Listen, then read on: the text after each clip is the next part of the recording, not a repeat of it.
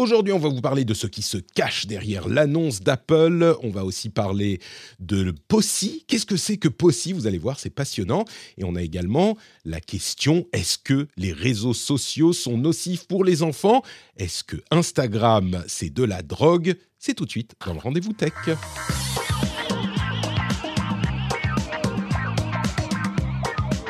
Bonjour à tous et bienvenue sur le Rendez-vous Tech. Cet épisode, ce produit est enregistré en octobre, le dernier jour d'octobre 2023. C'est le numéro 537 et il vous est proposé par les patriotes qui soutiennent cette émission. C'est grâce à eux et elles que cette émission existe. On a aujourd'hui Loric Pereira, Erwan Medek, Thibaut Nidley, Nolan, Sébastien, Arnaud Bernard et les producteurs de cette émission, SSI 78 et Peter Rigal qu'on remercie tous les mois. Merci à vous, merci à tous. Si vous souhaitez rejoindre la formidable équipe, la famille des Patriotes, c'est sur patreon.com slash rdvtech. Et quand je dis la famille, je m'inclus dedans. Hein. Moi, je suis, je suis quoi? Je suis le l'oncle sympa, l'oncle bizarre, le, le, papa, le grand-père peut-être.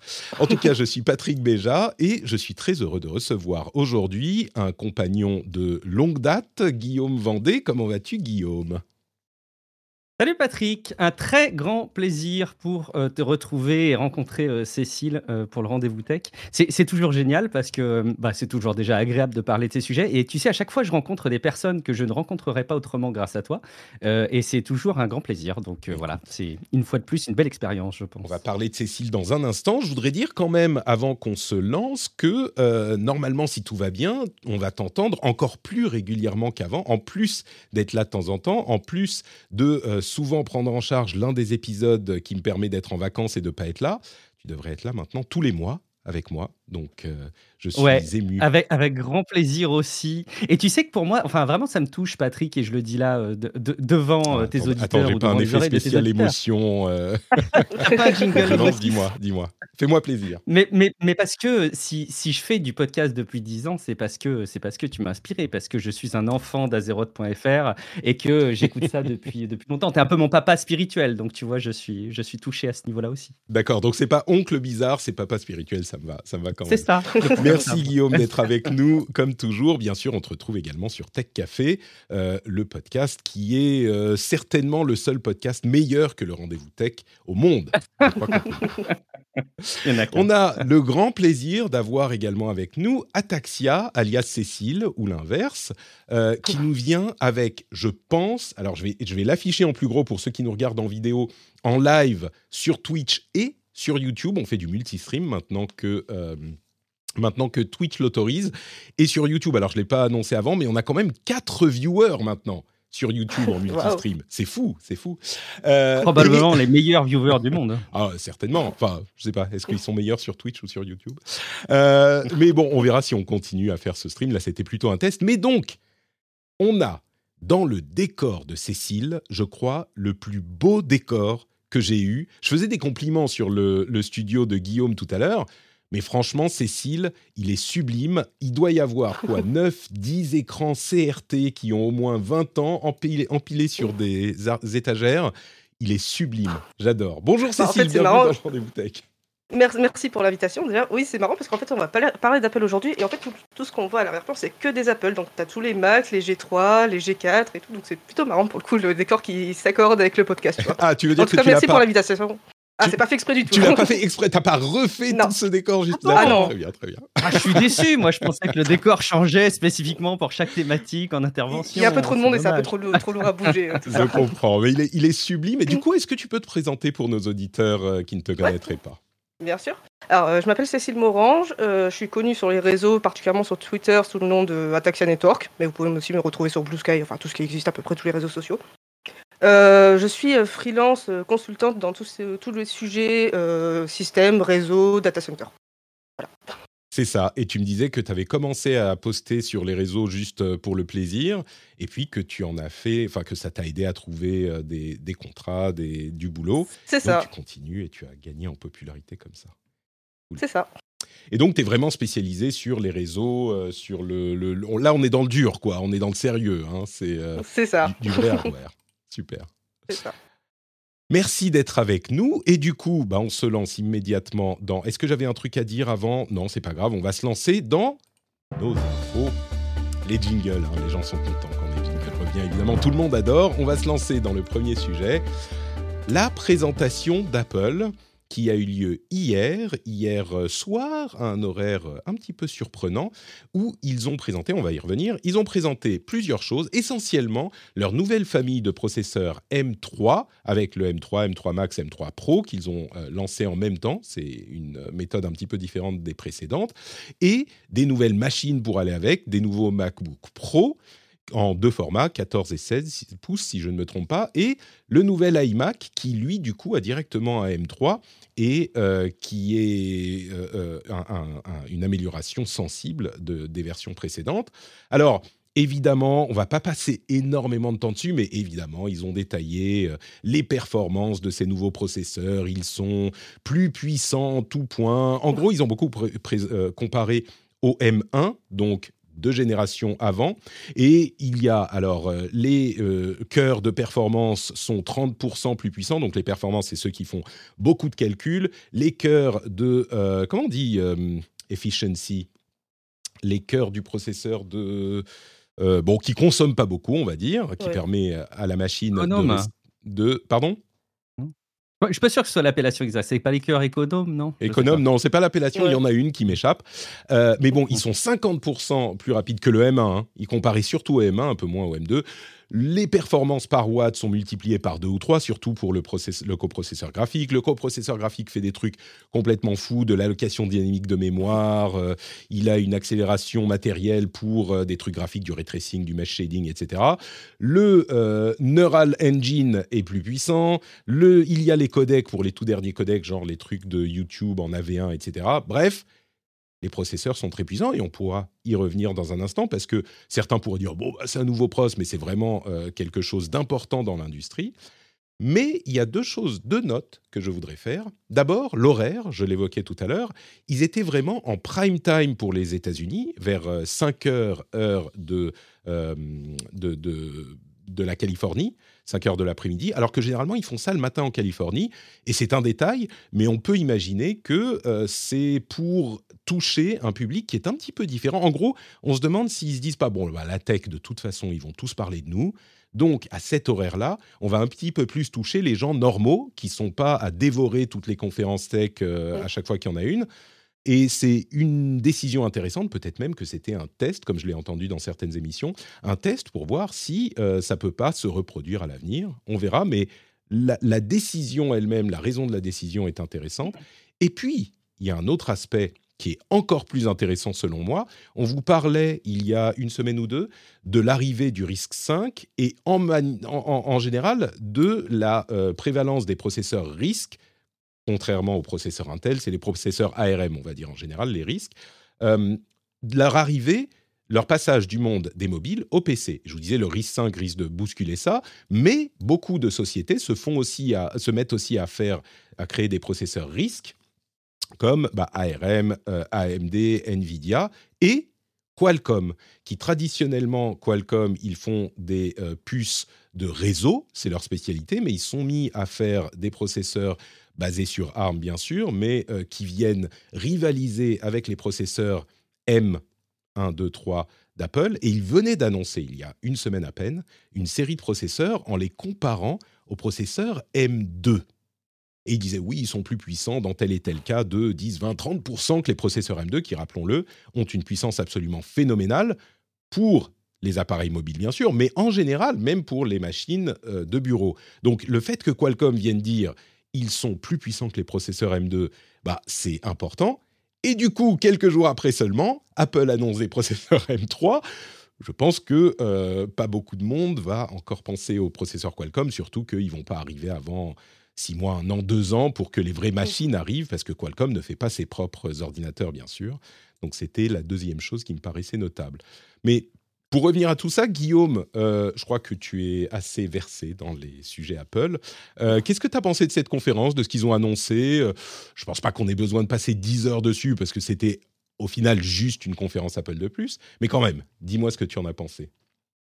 Que tu suis suffisamment versé dans les sujets Apple pour m'être couché après la présentation à 1h30 du matin. Oui, oui, elle a duré qu'une demi-heure, ça allait, mais elle est passée à 1h, heure du soir. Je, suis un couche très tard pour le coup, mais, mais bon, peu, enfin, peu importe. mais oui, en fait, je trouve que le diable se cache toujours un peu dans les détails dans ce type d'annonce parce que on assiste quand même quelque part à, je trouve, une accélération une accélération de la diffusion des, des, des nouveaux processeurs par Apple son, parce que pardon on a entendu du son c'était quoi c'était un morceau de la présentation c'était un morceau de la course que je passe oui. ça me rassure. Je deviens pas fou. Mais oui c'est la première fois comme tu l'as dit qu'ils annoncent une gamme complète M3 M3 Pro et M3 Max. Euh, et quelque part moi je le vois un petit peu comme une accélération. Euh, je le vois aussi comme une accélération qu'ils tentent de d'appuyer dans le monde du jeu vidéo parce qu'on le voit à la fois dans leurs références dans le fait qu'ils aient cité quand même Baldur Gate 3 là-dedans, qui, euh, je pense, est assez marquant dans le monde du jeu vidéo cette année, et le fait que systématiquement, les ordinateurs qui ont été présentés physiquement à New York étaient accompagnés d'une manette DualSense de, de Sony, et euh, l'accent était aussi mis sur des jeux vidéo. Alors, c'est pas les jeux vidéo qui vont sortir bientôt ou qui sont juste sortis, quoique euh, Lies of P et puis Stray, notamment le jeu que tout le monde a aimé parce qu'on incarne un chat, qui a priori rendent tous les deux très très bien et sont, et sont très très fluides. Et je pense qu'on peut, on peut voir des avancées aussi dans la la manière dont vont être euh, euh, interprétés les jeux vidéo sur Mac et quelque part c'est très souhaitable. Est-ce que l'industrie va prendre le virage? Je ne sais pas. Je peux pas m'empêcher malgré tout de me dire c'est dommage, il manque encore une étape parce qu'à chaque fois qu'on voit les produits Apple sortir et être mis à jour, euh, il y a toujours un regard à porter sur la gamme et je comprends pas le fait qu'ils soient pas allés quelque part plus loin. On a des produits maintenant les studios qui sont en M2 alors qu'on a les iMac et les MacBook Pro qui sont en M3. Je, schématise et tout ça. Tu voudrais qu'ils renouvellent tout d'un coup Exactement, dans un monde idéal, en claquant des doigts, j'imagine qu'il devrait faire ça. Non, évidemment, c'est probablement beaucoup plus compliqué, mais ça crée quand même des petites euh, frictions. Et puis, dernière chose, il y a des bizarreries. Alors, euh, une bizarrerie qui est peut-être un petit peu facile parce que le produit n'est pas encore sorti, mais on a tous en ligne de mire, l'Apple Vision Pro, euh, qui est toujours, bah, évidemment, à notre connaissance, présenté avec un M2. Alors, ils auront le temps de l'actualiser si nécessaire d'ici la sortie, mais aussi et surtout bah, des produits qui, alors qu'on a maintenant des iPhones USB-C, qu'on a bien compris qu'il fallait se mettre au diapason sur les connectiques, bah, des claviers et des souris qui continuent à sortir là euh, pour les iMac notamment en Lightning. Alors voilà, c'était un petit peu toutes les petites bizarreries que je regardais euh, en trame de fond de ces annonces et puis dans les réactions qu'il y avait euh, suite, suite à la présentation de ces, de ces M3. Tu as tout à fait raison. Les produits, enfin, souris et clavier qui sont inclus dans euh, les nouveaux appareils. À vrai dire, c'est surtout le l'iMac, hein, euh, parce que les MacBook ne sont pas concernés, c'est des, des, portables ils sont toujours en Lightning. Alors, euh, certains titres laissaient penser que ah, ils ont fait des nouveaux, des nouveaux produits qui sont en Lightning. Là, en fait, c'est qu'ils mettent les anciens dans la boîte. J'imagine que à terme, euh, ils vont en faire de nouveaux. Peut-être euh, penser un petit peu mieux que cette souris qu'il faut recharger en mettant le, en branchant le truc sous la souris, donc on peut pas l'utiliser. C'est la grande blague chez Apple. Peut-être un petit peu mieux designé. Et du coup, bon, bah, tous ceux qui ont acheté un iMac euh, devront racheter les, les, produits. Non, ils ne seront pas obligés, mais j'imagine qu'ils vont arriver à un moment. Ils n'étaient peut-être pas encore prêts. Euh, oui, et puis, tu, parles, tu parlais de la, de la, la gamme. Euh, le truc, c'est que c'est des processeurs en 3 nanomètres. Il n'y a pas énormément de chaînes de production qui peuvent produire du 3 nanomètres. Ils l'utilisent déjà sur les iPhones. Je pense, alors c'est un des facteurs, hein, mais je pense aussi que les, processus de production rentrent en jeu dans l'idée de. Et puis on va pas tout renouveler à chaque fois, euh, toute la gamme. Mm. Euh, un truc, c'est qu'ils n'ont plus de MacBook euh, avec la light, comment s'appelle, la Touch Bar. La Touch Bar là. C'est fini. C'est fini. Et plus de 13 pouces non plus. Hein. Il y a plus de 13 pouces. C'est plus que du? 14. Ah, de 13 pouces, oui, c'est du 14, mais qui fait la taille du. Qui fait à peu près la taille du 13. Cécile, moi, alors j'ai je, bien compris que tu étais, euh, tu aimais avoir les mains dans le cambouis. Euh, les processeurs M3, on en fait, enfin, les processeurs M quelque chose d'Apple, on en fait tout un, tout un, toute une histoire. Euh, est-ce que tu y accordes autant d'importance dans l'industrie? Moi, je trouve que c'était vraiment un truc. c'était la, la, plus grosse révolution qu'a amené Apple depuis très longtemps. Est-ce que tu, toi, tu le confirmes en tant que, euh, que, que, personne qui connaît, qui sait de quoi tu parles, contrairement à moi? Alors après, je suis pas, je suis pas vraiment experte Apple. J'ai jamais eu de, MacBook dans les mains, tu vois. Mais euh, clairement, euh, ce qu'ils ont fait Apple en lançant leur gamme M1, M2, M3, c'est qu'ils ont fait bouger les lignes au niveau des processeurs. Avant, on avait Intel ou AMD, et aujourd'hui, on commence à plus, de plus en plus à avoir de nouveaux constructeurs. Donc, par exemple, Apple avec leur M1, Qualcomm, comme tu disais tout à l'heure, qui commence à faire des CPU. On a toutes les nouvelles architectures RISC-V, ARM qui commencent à arriver. Donc je pense que le fait qu'Apple ait mis un petit coup de pied euh, sur les constructeurs de, CPU, je pense que ça a bien fait bouger les lignes, mais pas que pour les ordi en général. Je pense que vraiment euh, tout ce qui utilise un CPU, aujourd'hui il n'y a pas que les ordi et les téléphones, il y a beaucoup de choses qui ont besoin d'un CPU. Je pense que ça fait bouger beaucoup de choses et que les constructeurs ils ont compris qu'il y avait peut-être un truc à faire, peut-être sortir du modèle, modèle Intel AMD et faire quelque chose qui, qui s'innove, tu c'est ça qui est euh, important dans ces annonces, parce que beaucoup de gens vont dire oh, bah, c'est Apple, vous parlez tout le temps d'Apple. Et là, c'est juste des processeurs, mais c'est l'occasion de rappeler euh, que avec ces processeurs-là, ils ont montré que les processeurs RISC, donc ARM euh, ou ARM modifiés, peuvent être compétitifs pour les ordinateurs de bureau aussi, ou en tout cas pour les portables, sous Windows. C'est ça qui est important. Il y a toujours eu des machines sous Windows, mais enfin, il y a toujours eu des processeurs ARM un petit peu partout, en mobile particulièrement. Mais pour les ordinateurs de bureau et portables, les tentatives avaient quand même été très très euh, peu fructueuses. Jusqu'à maintenant, on avait Windows RT, Windows 8, euh, enfin Windows 8 ARM, etc. Bon, faut être honnête, ça marchait pas très bien. Là, on arrive à un moment où, enfin, même Windows émulé, enfin en machine virtuelle sur Mac, tourne très bien. Donc, sur parallèle, sur Mac, Windows tourne très bien. Et donc, évidemment, il, devrait être possible, avec des processeurs de ce type, de faire euh, tourner Windows correctement aujourd'hui. Euh, et, donc, c'est ça qu'il est, important de retenir. D'autres constructeurs peuvent et sont en train de se lancer euh, dans cette course. Et donc Qualcomm pourrait avoir un effet important là-dessus aussi, parce que Qualcomm, c'est un gros, un gros fondeur. Une autre chose qui parlait, euh, Patrick. Excuse-moi, tu, parlais tout à l'heure de la comparaison euh, avec les M2 de la part de, Qualcomm, euh, et, je trouve ça marrant parce que j'ai été aussi marqué de mon côté par le fait qu'Apple comparait les M3 bah, raisonnablement hein, avec les M1 et les M2 eux-mêmes. Euh, et donc, c'est rigolo de voir qu'évidemment, euh, par effet de rebond, ils positionnent leurs processeurs M1 et M2 comme des références. Et je pense que ce que dit Cécile l'illustre bien avec euh, le, fait qu'ils fassent bouger les lignes. et quelque part, c'est aussi peut-être paradoxal de ma part de vouloir que toute la gamme des produits Apple change en même temps, tous les, tous les Mac changent en même temps, parce que Mère Nature est peut-être pas hyper contente de voir, c'est facile hein, comme remarque, mais, mais peut-être pas très contente de voir que Apple compare euh, les nouveaux processeurs avec des M2 sur des machines qui sont sorties quoi en début d'année, si je dis pas de bêtises, début 2023, et quelque part euh, bah, incite au renouvellement. Alors euh, je, me fais un peu mon propre avocat du diable, tu vois, sur cette histoire, mais il y a malgré tout une accélération pour moi, comme je le disais, de, de, la sortie des puces qui peut être, qui peut être un peu détonnante. Mais C'est vrai qu'ils sont allés. Enfin, je ne suis pas trop les conférences Apple, mais j'ai l'impression que ça a été une conférence anticiper. Je sais pas si tu vois ce que je veux dire, c'est aller vraiment vite par rapport au cycle des conférences, euh, des sorties surtout des processeurs. Et peut-être, bon, peut-être un petit peu complot, mais peut-être que Apple a eu peur de quelqu'un. Peut-être euh, que Apple a eu peur et qu'ils ont, ils ont dit bon, il faut maintenant qu'on annonce maintenant parce que sinon on va se faire euh, marcher sur les pieds par les concurrents. Je sais pas, peut-être. Je... C'est pas, c'est pas totalement impossible. Hein. C'est pour ça que j'évoquais Qualcomm et que potentiellement c'était une réponse. Alors c'est pas une réponse à l'annonce, mais peut-être une réponse au fait qu'ils voyaient les processeurs arriver parce que tout le monde se connaît et qu'ils se sont dit bon, on va euh, communiquer parce que beaucoup de gens ont dit ça pourrait être un communiqué de presse hein, cette annonce. Mm. En faire une vraie vidéo, euh, peut-être que c'était un moyen de marquer un coup pour dire non non, les chefs dans cette industrie, c'est nous. Notre, les, gens, les autres comparent peut-être les processeurs leurs processeurs au M2. Bah, nous, on a le M3.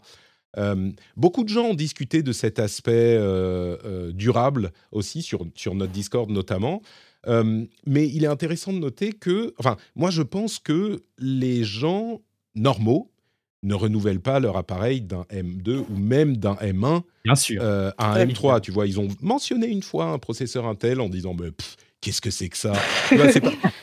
Mais c'est pas genre, ça y est, tu, tu, as le M3 qui arrive et tout le monde tombe dans le panneau en se disant Oh, mon M2, ça y est, je le mets à la poubelle, c'est de la merde. Non, surtout sur ces machines, encore plus que sur les téléphones, et on le voit aussi sur les téléphones, bah, c'est des machines qu'on va changer toutes les quelques années au minimum. Généralement, les gens qui euh, achètent ce genre de machines, c'est soit des gens normaux, encore une fois, qui gardent leur machine euh, longtemps, soit des entreprises qui n'ont pas envie de passer du M2 au M3 pour faire plaisir à, à leurs employés.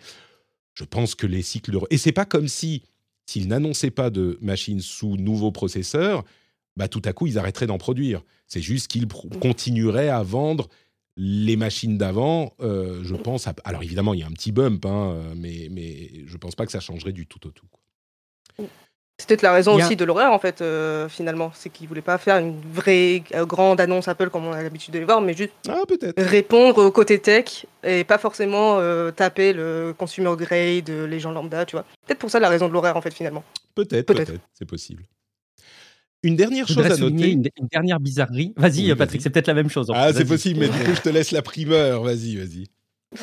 Ouais, toujours une petite bizarrerie très, très matérielle, mais euh, sur la version de base du M3, donc pas le Pro ni le Max, mais il n'y a pas la possibilité d'avoir plus de deux écrans externes euh, nativement. Bon, il y a des solutions un peu détournées pour le faire, mais c'est toujours un peu frustrant. Bon, on voit qu'il y a toujours un peu ces limitations bizarres. Mais quand même, ouais, le truc, moi, qui m'a marqué finalement, euh, mais parce que je l'ai vu euh, cité sur les réseaux sociaux et pas parce que je l'ai remarqué moi-même, euh, il a été repris le fait que l'événement a été filmé entièrement sur un iPhone et édité sur un Mac. Et euh, quelque part, je trouve ça très malin parce que pendant toute la presse, je me suis dit, c'est c'est quand même beau. Quoi. Bon, on se le dit à chaque fois avec les, les vidéos Apple, mais, mais c'était quand même beau de nuit, euh, euh, probablement pas parfait. Les éclairages, ils sont forcément pour beaucoup. Mais quand même, quel effet de signature, quel message qu'ils envoient en disant, vous savez, on, va vous a, on vous a parlé des nouveaux Mac là, qui sont euh, plus puissants que jamais, euh, qui vont sortir. Mais n'oubliez pas, hein, on vous a aussi sorti un iPhone et toute la vidéo que vous venez de voir, on, on l'a faite avec. Et, et je trouve ça fort d'un point de vue communication, forcément. C'est- vraiment un exemple euh, de la maîtrise du marketing qu'a Apple.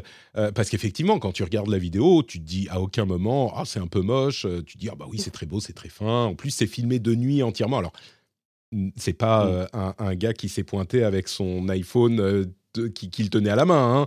On imagine Ouais. bien. Il y a de la machinerie derrière l'iPhone. hein. Il est De pas très l'éclairage et tout. important. Mais, euh, mais c'est vrai que c'est plutôt, plutôt beau de nuit, avec des effets un petit peu Halloween, avec des trucs qui s'allument, qui s'éteignent, c'est pas mal. Euh, et à la fin, il y a juste une petite mention. Cette euh, présentation a été filmée avec un iPhone 15 Pro Max et euh, montée sur un Mac. Et je ne sais pas combien d'articles j'ai vus sur cette petite phrase à la fin. Au niveau du rendement, euh, message, couverture, c'est incroyable. Ils sont vraiment très forts. Ceci dit, quand je retourne voir les images de la conférence, bon, il y a beaucoup de, euh, il y a quelques images, des vraies images. euh, il y a beaucoup de graphiques, il y a beaucoup de, et elles sont belles hein, les images, mais de, les, les captations de personnes. Mais bon, en regardant ça, tu te dis, bah oui, avec un bel éclairage, euh, ça pourrait tout Mm. à fait être un iPhone. Oui. C'est pas surprenant. Alors qu'en ne le disant pas et en le Mm. mentionnant simplement à la fin dans cette petite ligne, après coup, tu dis, oh waouh, c'était un iPhone et je l'ai pas remarqué. c'est magnifique, magnifique. Ragomodo a raison, hein, d'ailleurs, il rebondit en disant qu'évidemment, il y a de la grosse machinerie derrière, et c'est vrai, quand tu Bien regardes les vidéos euh, euh, de tournage, forcément, c'est pas juste l'iPhone que quelqu'un tient à bout de bras, mais il n'empêche, euh, je veux dire, les, les réflexes qui sont utilisés dans les tournages pro euh, pour des équivalents sont pas non plus utilisés à bout, à, à bout de bras comme ça, et ça reste malgré tout une, une prouesse. Après, c'est pas, c'est pas non plus, il faut pas le survendre non plus, mais ça reste, ça reste chouette, je pense. Donc voilà ce qu'on pouvait dire de cette euh, petite conférence Apple. J'aimerais pour notre deuxième sujet qu'on parle de quelque chose de totalement, totalement différent. Et j'espère que ça vous intéressera. J'aimerais qu'on parle du POSSI. Pos, POSSI, je ne sais pas comment on le prononce euh, en français. Est-ce que vous savez ce que c'est P-O-S-S-E Cette philosophie du web. Allez, on a préparé le, on a préparé l'émission, Patrick. Qu'est-ce que tu veux Forcément, on est, on est, Vous on êtes est à jour, sérieux. Très bien. Bon, Mais, je ne sais pas, Patrick, qu'est-ce donc que le On sent qu'il est habitué, Guillaume. Très bien, très bien.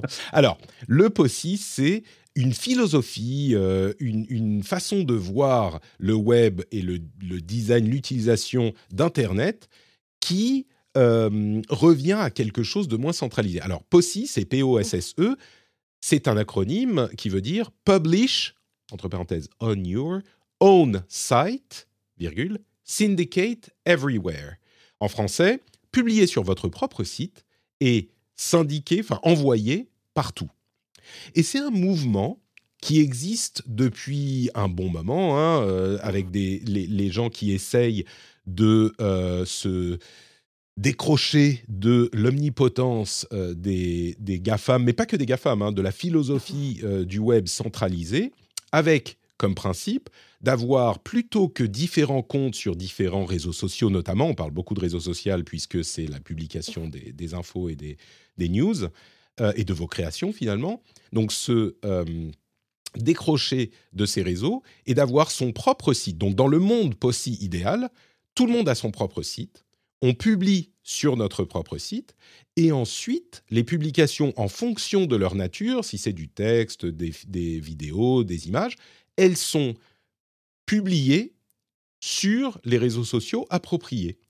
Donc, plutôt que d'avoir des comptes sur euh, Twitter, Instagram, YouTube, euh, Blue Sky, euh, TikTok, etc., on a bien sûr ces comptes, mais ils ne servent qu'à republier ce qui est notre propriété, notre, euh, euh, euh, la, publication sur laquelle on a le contrôle. Évidemment, c'est une idée qui est séduisante, peut-être qui est encore plus séduisante chez les gens qui comprennent un petit peu le fonctionnement de toutes ces choses-là, les gens qui sont dans les milieux libres, open source, etc. mais avec le dernier round de, de, de les derniers, comment on dit, les tumultudes euh, des réseaux sociaux, eh ben, elle revient un petit peu euh, sur le devant de la scène. Et il y a des systèmes, il y a des plugins euh, pour des, pour des systèmes de blog, il y a des moyens de mettre en place ce système. Alors je suis curieux, peut-être Cécile, je ne sais pas pourquoi, mais je me dis, quelqu'un qui est spécialiste des réseaux, qui connaît le vrai Internet, je me dis que tu as une, une idée là-dessus, une, une appréciation de, au moins du principe, quoi. Ouais, bien sûr. Bah, alors moi, ça fait déjà quelques années que j'héberge presque tous mes services euh, dans un quart de B en data center. Donc euh, j'ai mes propres serveurs, j'ai mon propre réseau, mes propres IP. Donc euh, vraiment la définition de la chose, tu vois. Et en fait, c'est une philosophie qui est très connue vraiment dans le monde du libre, comme tu disais. C'est il faut pas se reposer, comme on le voit maintenant, hein, on voit sur Twitter. Moi, j'ai été très longtemps à poster que sur Twitter tout le temps, tout le temps. Et en fait, finalement, bah, le jour où Twitter tombe, bah, tout ce que tu as fait pendant 4 ans, bah, il a disparu, tu vois.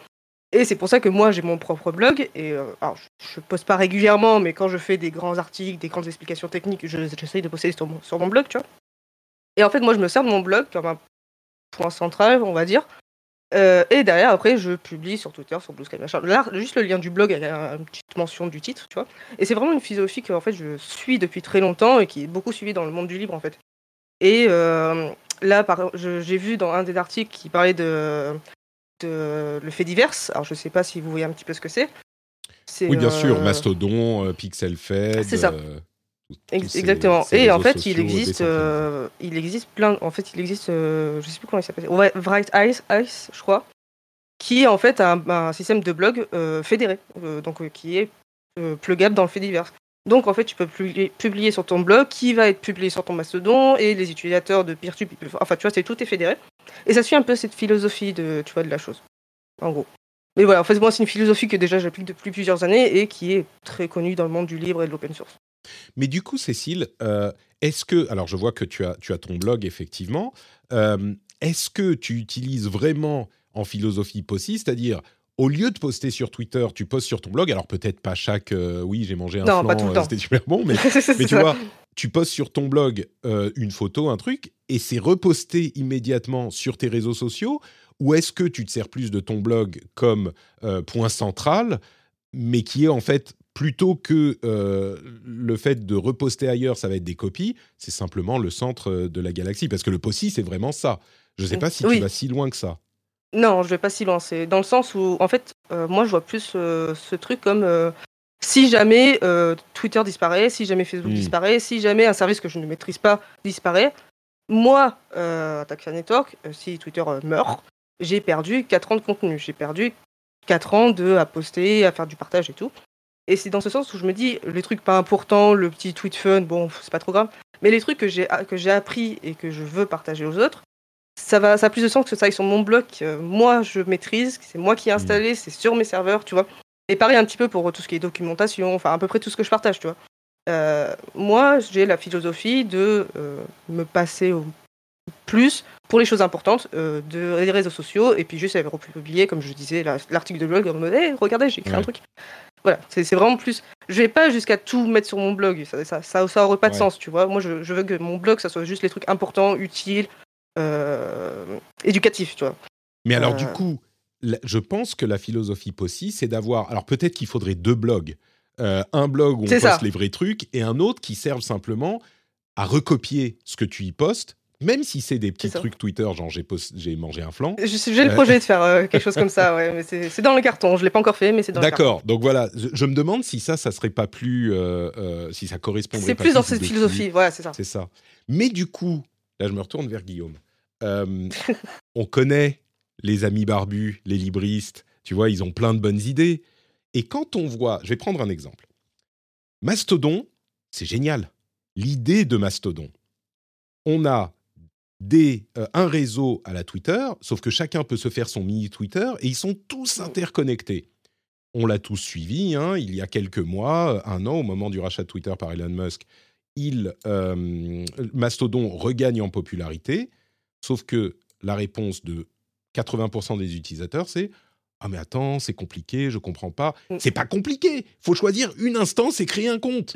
C'est tout. C'est tout. Mais pourtant, ce petit peu de friction a suffi à rebuter énormément de gens. Et Blue Sky, qui est finalement exactement la même chose, sauf qu'il n'y a qu'une seule instance, donc c'est très simple, c'est beaucoup plus proche de Twitter, a, en tout cas dans la communauté francophone, tout de suite gagné plus en popularité que Mastodon. Donc ma question c'est, est-ce que ces super idées de nos amis libristes qui sont idéales dans un monde idéal, finalement ne sont pas euh, bien en théorie, mais en pratique, l'idée d'avoir son propre blog, de faire recopier, de mettre, même si tout est fait par une société qui est spécialisée là-dedans euh, et qui vous permet de tout installer pour vous, c'est vous qui avez la propriété de l'URL, de machin, de tout, et vous connectez vous-même vos trucs. Je ne sais pas si. Déjà, tu vois, il y a la moitié des gens qui nous écoutent qui ont check-out là. Je me demande. Est-ce que. Possible. Est-ce que ça peut marcher? C'est possible.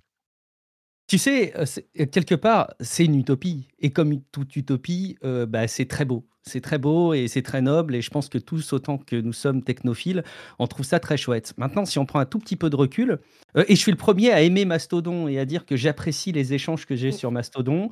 Euh, c'est pas là où je vais avoir un engagement et une visibilité. Et quand on crée du contenu, forcément, ça crée de la frustration. Mais il n'empêche que j'ai des échanges de qualité sur Mastodon et je sens une espèce de sérénité qui est probablement liée d'ailleurs au fait que c'est pas un réseau qui a atteint une taille suffisante pour attirer toutes les personnes toxiques que par euh, le la nature intrinsèque du réseau. Bref, euh, mais c'est une très belle, euh, très belle utopie. La réalité, quand on prend un petit peu de recul et quand on discute avec des professionnels, des artisans, euh, même des entreprises, pas forcément des très grandes entreprises, mais on pourrait même les mettre dedans.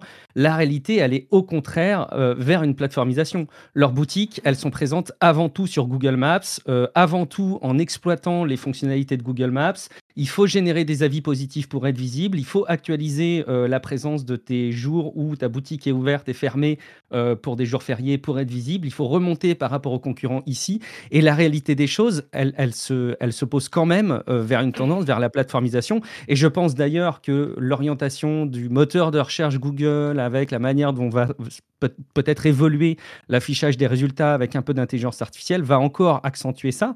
Il y a aussi la réalité de quelque chose de très pragmatique l'hébergement des médias. Euh, aujourd'hui, héberger une vidéo, euh, YouTube rend, quoi qu'on en dise, un service, et c'est Jérôme euh, Kainborg qui l'a suffisamment bien expliqué, assez dingue. et aujourd'hui, pour remplacer un service comme celui de YouTube gratuitement, il, faut se lever tôt. finalement, j'ai tendance à faire un peu une analogie dans ces pratiques, et, vraiment, n'y voit pas, n'y voyez pas de, caractère péjoratif de ma part. Mais Guillaume pour, moi, les relève... c'est horrible. Exclusif. C'est horrible. Non, Contre je fais une analogie dans la réalité. à mort le livre. Non, non, surtout pas. Ne clippez pas oh. ce, passage. Mais non, non, surtout pas. Euh, mais j'y vois un peu une analogie euh, avec les survivalistes, en fait, euh, dans le monde réel. mais, mais, tu, mais tu vois, tu rigoles et moi aussi je rigole, mais avec le temps, J'ai pris un peu de recul avec, avec regarde, l'hiver dernier qu'on a passé, on était flippé des coupures d'énergie, quoi. Et on commençait à regarder d'un œil un peu moins euh, moqueur les personnes qui anticipent le fait d'être en autonomie euh, numérique, euh, en autonomie sur leur service. Mais, mais j'y fais un peu cette même analogie. Et quelque part, je trouve ça, je trouve ça très beau, très noble.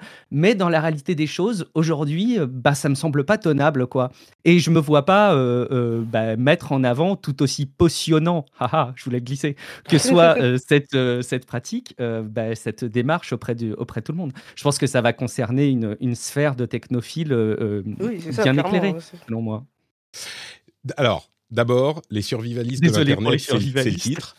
Euh, c'est, ça y est, c'est plié. Mais j'aime beaucoup cette analogie parce que, évidemment, je, je suis le premier à rire des euh, décisions oui, extrêmes, des dispositions extrêmes que prennent ces gens-là.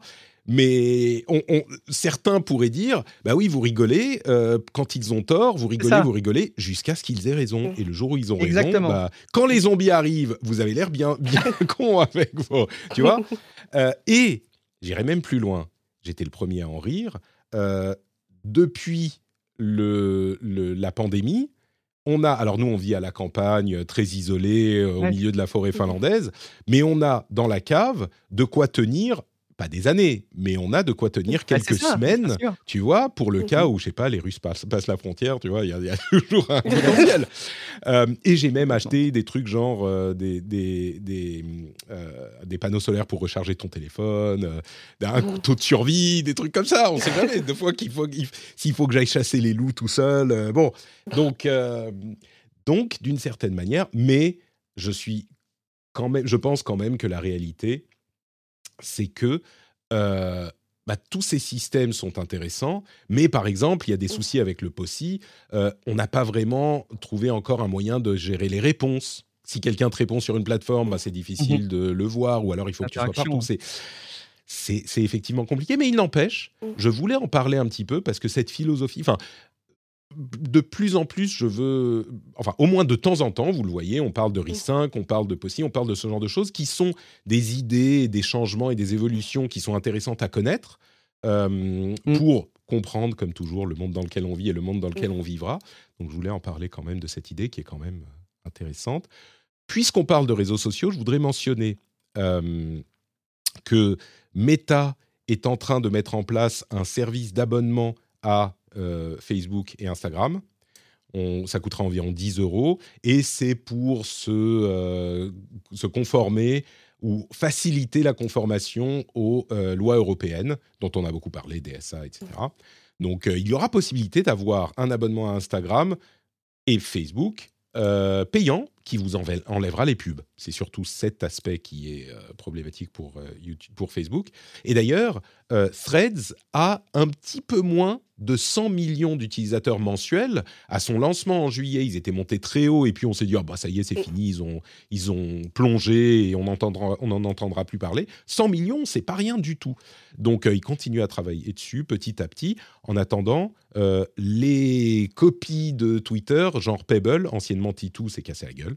Ils avaient 3000 utilisateurs euh, quotidiens. 3000. Et c'était un réseau auquel tout le monde s'est inscrit. Enfin, tout le monde. Les gens qui connaissent se sont inscrits. Et même Blue Sky, euh, les stats d'aujourd'hui montrent qu'ils ont quoi? 1,5 million d'abonnés, 1,8 million d'abonnés euh, total. Donc, euh, bon, c'est pas non plus. On rappelle que Twitter, c'est plus dans les 300-400 millions. Donc, on n'est pas rendu encore. voilà pour les petites notes en plus sur les réseaux sociaux. Et on passe à notre troisième sujet avec un titre un tout petit peu buzzy peut-être, mais puisqu'on parlait euh, d'Instagram et de Facebook, je, faisais un, TikTok la semaine dernière, toujours dans mes tests de format. Euh, je disais, est-ce que Instagram, c'est de la drogue? Là, on va me dire, mais enfin, Patrick, qu'est-ce que c'est que ce titre putaclic machin? Eh bien non, figurez-vous que 41, 42 États américains intentent un procès à Meta parce que selon eux, Facebook et Instagram, le, design de Facebook et Instagram est addictif, avec des fonctionnalités comme des notifications permanentes, le scroll infini, euh, des choses comme ça, qui affecte de manière néfaste et surtout disproportionnée les enfants et les adolescents, qui sont moins équipés psychologiquement à gérer ce, genre euh, d'incitation à continuer à scroller.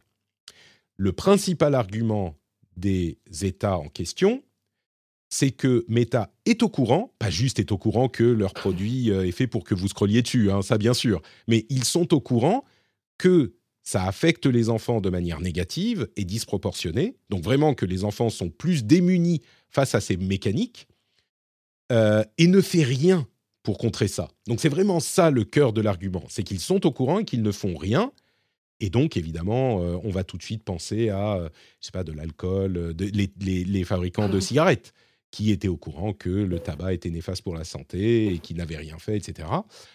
Je vous avoue que moi, au début, quand j'ai entendu cette idée, qui est pas nouvelle, mais là vraiment, c'est des vrais procès. Hein, 42 États américains, c'est énorme. C'est pas encore un procès au niveau fédéral, mais enfin, c'est substantiel. Quand j'ai entendu ça, je me suis dit ouais bon, c'est bon quoi. Enfin, ils font un, ils font un réseau social quoi. Et puis plus j'y pense, plus je me dis, mais si vraiment psychologiquement les enfants sont plus démunis et que. Est-ce qu'il n'y a pas. Cécile, est-ce qu'il n'y a pas une logique cohérente derrière ou est-ce que c'est un petit peu. Euh, bah non, c'est le boulot des parents et puis c'est normal qu'ils fassent un truc qui est cool qu'on a envie d'utiliser. Je suis 80% sûr, mais 20% pas sûr. Je ne sais pas si toi, tu, tu pourras me, me faire grossir la partie dont, qui doute, quoi. Fais-moi le. moi, je, suis un peu pareil, je suis un peu mitigé. Euh. Ouais. Un côté, euh, alors moi j'ai fait l'erreur d'installer TikTok, grosse erreur, parce que c'est super addictif ce truc en fait, et on se rend pas compte. En fait, euh, j'avais un peu lu sur ces sujets et comment, ça fonctionne sur le cerveau. En fait, le fait d'avoir des petites vidéos à l'infini, que tu, tu tout le temps de quoi scroller, du contenu en permanence tout le temps, du contenu qui va vite en plus. En fait, ça, ça génère un truc qui s'appelle de la dopamine, et en fait, ça rend ton cerveau content. En gros. Il est content d'avoir du truc, du coup, il continue à scroller, à scroller, à scroller. Et moi, ça m'est arrivé euh, sur TikTok. Des fois, j'y passe une heure et demie. Je suis en mode, mais ouais, une petite dernière vidéo. C'est super addictif. Et en fait, c'est pas, c'est pas euh, Meta qui a inventé ce truc, c'est TikTok. C'est TikTok les premiers à inventer le concept de fil infini. C'est juste que Instagram a copié avec, euh, je sais plus, je sais pas sur Instagram, je crois que c'est les Reels, les ça s'appelle. Ouais, mm. C'est ça. Et même YouTube s'y est mis avec les shorts. Mais c'est parce que le concept marche et qu'ils savent que ça attire l'attention et que les gens restent dessus. C'est pour ça qu'ils ont copié le concept en fait. Et oui, je suis d'accord. D'un côté, euh, quand moi je suis contre que les jeunes de 12-13 ans soient sur les réseaux, tu vois, je trouve que c'est une zone dangereuse où les petits qui n'ont pas encore euh, l'objectivité, on va dire ça comme ça, tu vois, euh, d'y aller. Mais d'un autre côté, enfin, il y a un peu, un peu les deux. D'un côté, je dirais que ça serait aux parents d'éduquer, mais même si les parents ils savent pas, comment les parents puissent éduquer, euh, tu vois, c'est ce que je veux dire. Il faut qu'il y ait de l'éducation. Ils n'ont peut-être pas le contrôle en plus facilement. C'est ça. bon, on a des contrôles parentaux assez solides aujourd'hui, mais. Ouais, mais t'as plein de parents, je suis sûr, qui comprennent même pas les concepts, donc ils donnent le téléphone, ils s'en foutent. Donc il faut éduquer en même temps les parents et les enfants, de leur dire, ouais, attention, enfin, je vais pas lire jusqu'à dire nocif, mais enfin, il faut que ton cerveau fasse autre chose aussi que scroller toute la journée sur euh, TikTok ou Reels ou whatever euh, truc euh, qui fait des vidéos. Et de l'autre côté, il y a aussi, il y a les deux. Je pense qu'il y a pas de responsabilité que les gens ne sont pas éduqués aux conséquences, on va dire, de la dopamine qui, qui run en permanence dans ton cerveau parce que tu scrolles tout le temps. Et de l'autre côté, les plateformes qui sont un peu conscientes du truc alors je sais que par exemple sur TikTok, euh, quand tu scrolles un peu trop, au bout d'un moment, t'as un petit truc qui s'affiche qui s'appelle l'épouse cassée. Il te dit ouais, fais une pause, ça fait longtemps que tu scrolles. Et ça, en, fait, en fait, je trouve ça vraiment cool que TikTok a implémenté. C'est attention, c'est mm. pas un moment que tu scrolles, enfin fais une pause, fais autre chose, voilà. Et je pense que Meta, alors je n'utilise pas euh, Reels, donc je sais pas. Je pense que Meta euh, n'a pas implémenté ce truc et que justement Meta, ça, ça fait longtemps qu'on sait que Meta il joue avec les gens, avec l'analyse des données, Cambridge Analytica. Enfin, c'est pas, c'est pas nouveau ce truc. Et je pense qu'ils se servent de ce truc justement pour que les gens restent sur la plateforme, qui, euh, que ça fasse du, du, pas... du, truc, quoi. Enfin, tu vois, de la, du contenu. C'est pas que les vidéos, hein, soyons clairs. Quand il parle du procès, d'ailleurs, mhm. il ne parle pas spécifiquement de TikTok dans ces procès-là. Mhm. Euh, mais il ne parle pas que des vidéos. Hein. Il parle aussi des notifications qui t'appellent à revenir, qui, oui, bien sûr, etc., etc. Mais oui, tu as raison. Et, et, et le problème, c'est qu'ils savent que ça affecte les enfants. On a beaucoup parlé des euh, questions de... C'est la dysmorphie euh, qui affecte plus particulièrement les jeunes filles euh, en, en, voyant ce qui est posté sur, sur Instagram, etc. Mais du coup, bon, si, si on veut un tout petit peu se faire l'avocat du diable encore une fois, et Guillaume a l'air assez versé dans l'exercice, euh, en même temps, c'est normal que Meta fasse un produit qui est, euh, qui, est populaire, qui, qui plaît. Euh, est-ce que on pourrait reprocher à un, un, je sais pas, un producteur de télé de faire une série qui plaît Est-ce qu'on pourrait reprocher à, un, fabricant de, enfin, un, restaurateur de faire des plats qui sont bons? Est-ce qu'on peut reprocher au sucre d'être le sucre? Tu vois Bon, Facebook, c'est normal qu'ils fassent le mieux qu'ils peuvent pour que leurs utilisateurs aient du plaisir à utiliser leur plateforme et qu'ils y reviennent. Ah, Parce que c'est pas la responsabilité des parents finalement. Eh ben, on va voir. Mais euh, tu, le mettais dans les notes de l'épisode. C'est comme les fabricants de cigarettes, et je pense que tu parles du sucre, qui est une industrie qui a eu exactement les mêmes comportements que l'industrie de, du tabac. Euh, et je me rappelle être tombé, il faudrait que je le retrouve, un super documentaire qui mettait euh, en exergue leurs pratiques, notamment l'industrie du sucre, et qui montrait qu'avec le temps, ils nous avaient convaincus que bah, le sucre, c'était l'énergie, quoi, alors que le gras, c'était le mal. Alors qu'évidemment, tout ça est extrêmement schématique et, et très était évidemment très partial. Je crois qu'en fait, euh, malgré tout, euh, quoi qu'on en pense, on est face à un problème ou à un risque de problème, mais je pense de problème de santé publique.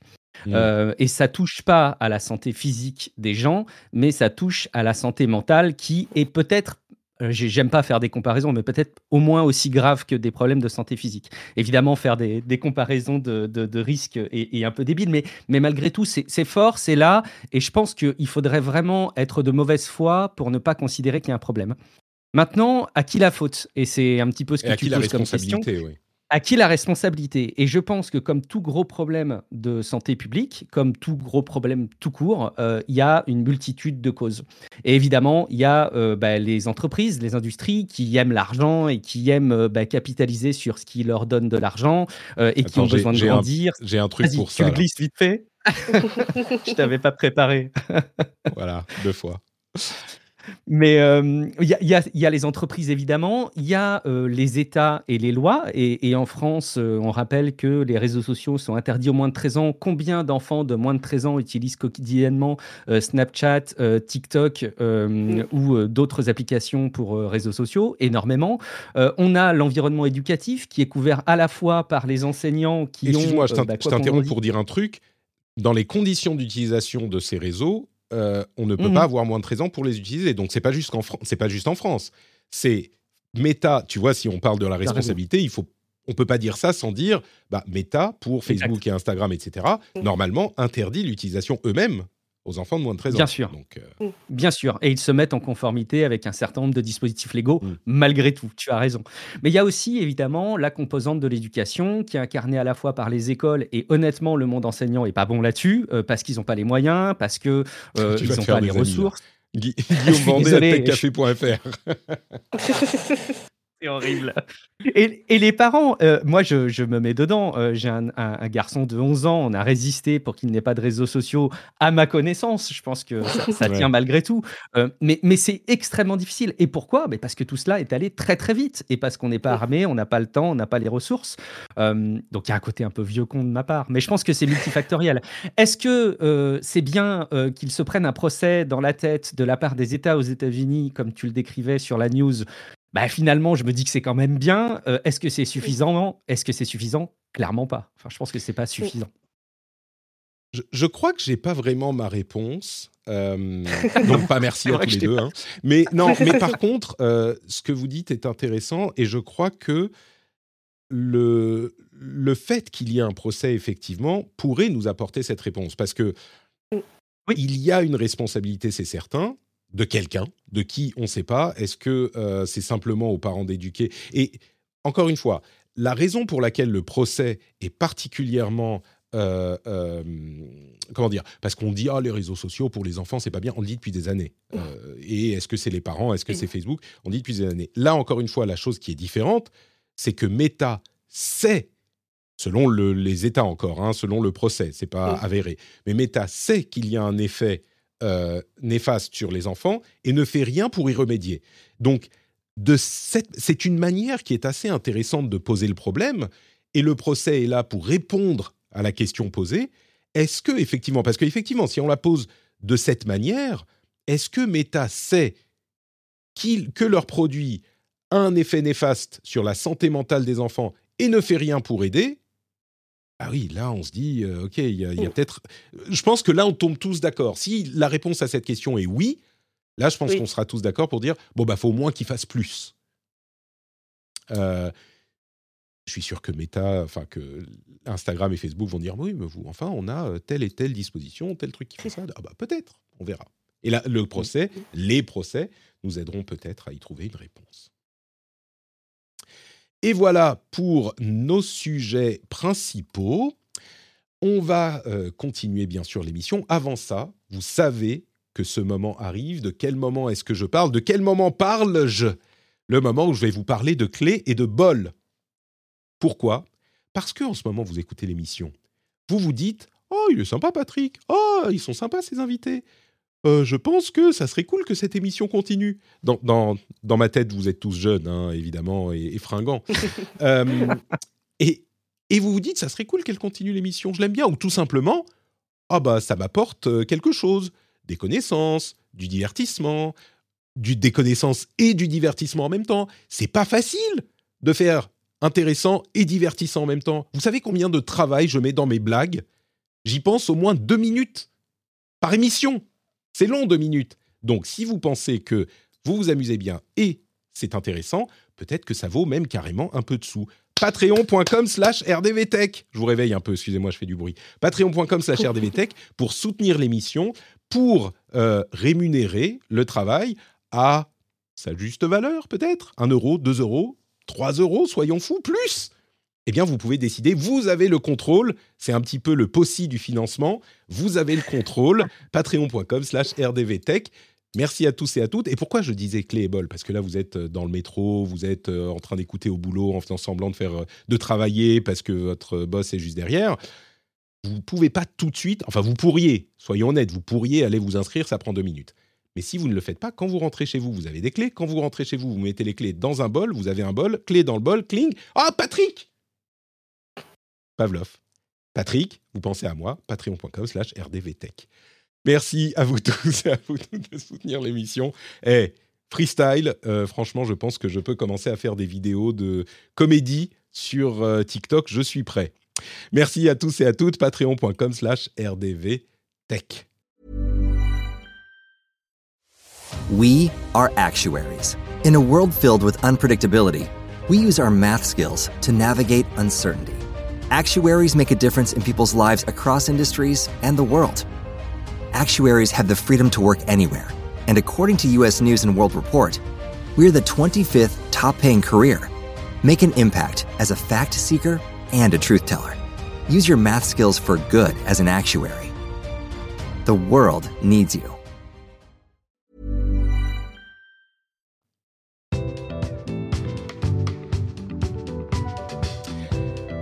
Les gens qui écoutent le podcast euh, en flux privé qui n'ont pas ces promotions du, du Patreon, euh, je pense qu'ils ils servent. Parfois, pas toujours, hein, mais parfois ils ratent quelque chose. Sujet suivant, on revient un petit peu sur Apple et sur cette histoire de Apple Watch carbone neutral. Eh bien, on parlait des efforts de, environnementaux d'Apple ces, euh, ces, dernières, euh, ces dernières semaines. Et je pense qu'il est assez avéré qu'Apple fait bien, ou en tout cas fait mieux que tous les autres constructeurs. Par contre, spécifiquement sur cette annonce de l'Apple Watch dans ce modèle est neutre en carbone, eh bien, on a une nouvelle étude qui, euh, en gros, ce qu'elle dit, bon, vous allez un peu vite en besogne parce que une bonne partie de votre neutralité carbone, elle est obtenue par des, euh, ah zut, j'ai le mot qui m'échappe, par des compensations, par des crédits carbone, et ça, désolé les gars, mais c'est pas vraiment carbone neutre. Donc, ça n'est pas juste, et comme vous le savez, la justesse mène à la justice. C'est un des, prétextes, des préceptes du patrixme hein, que tout le monde connaît.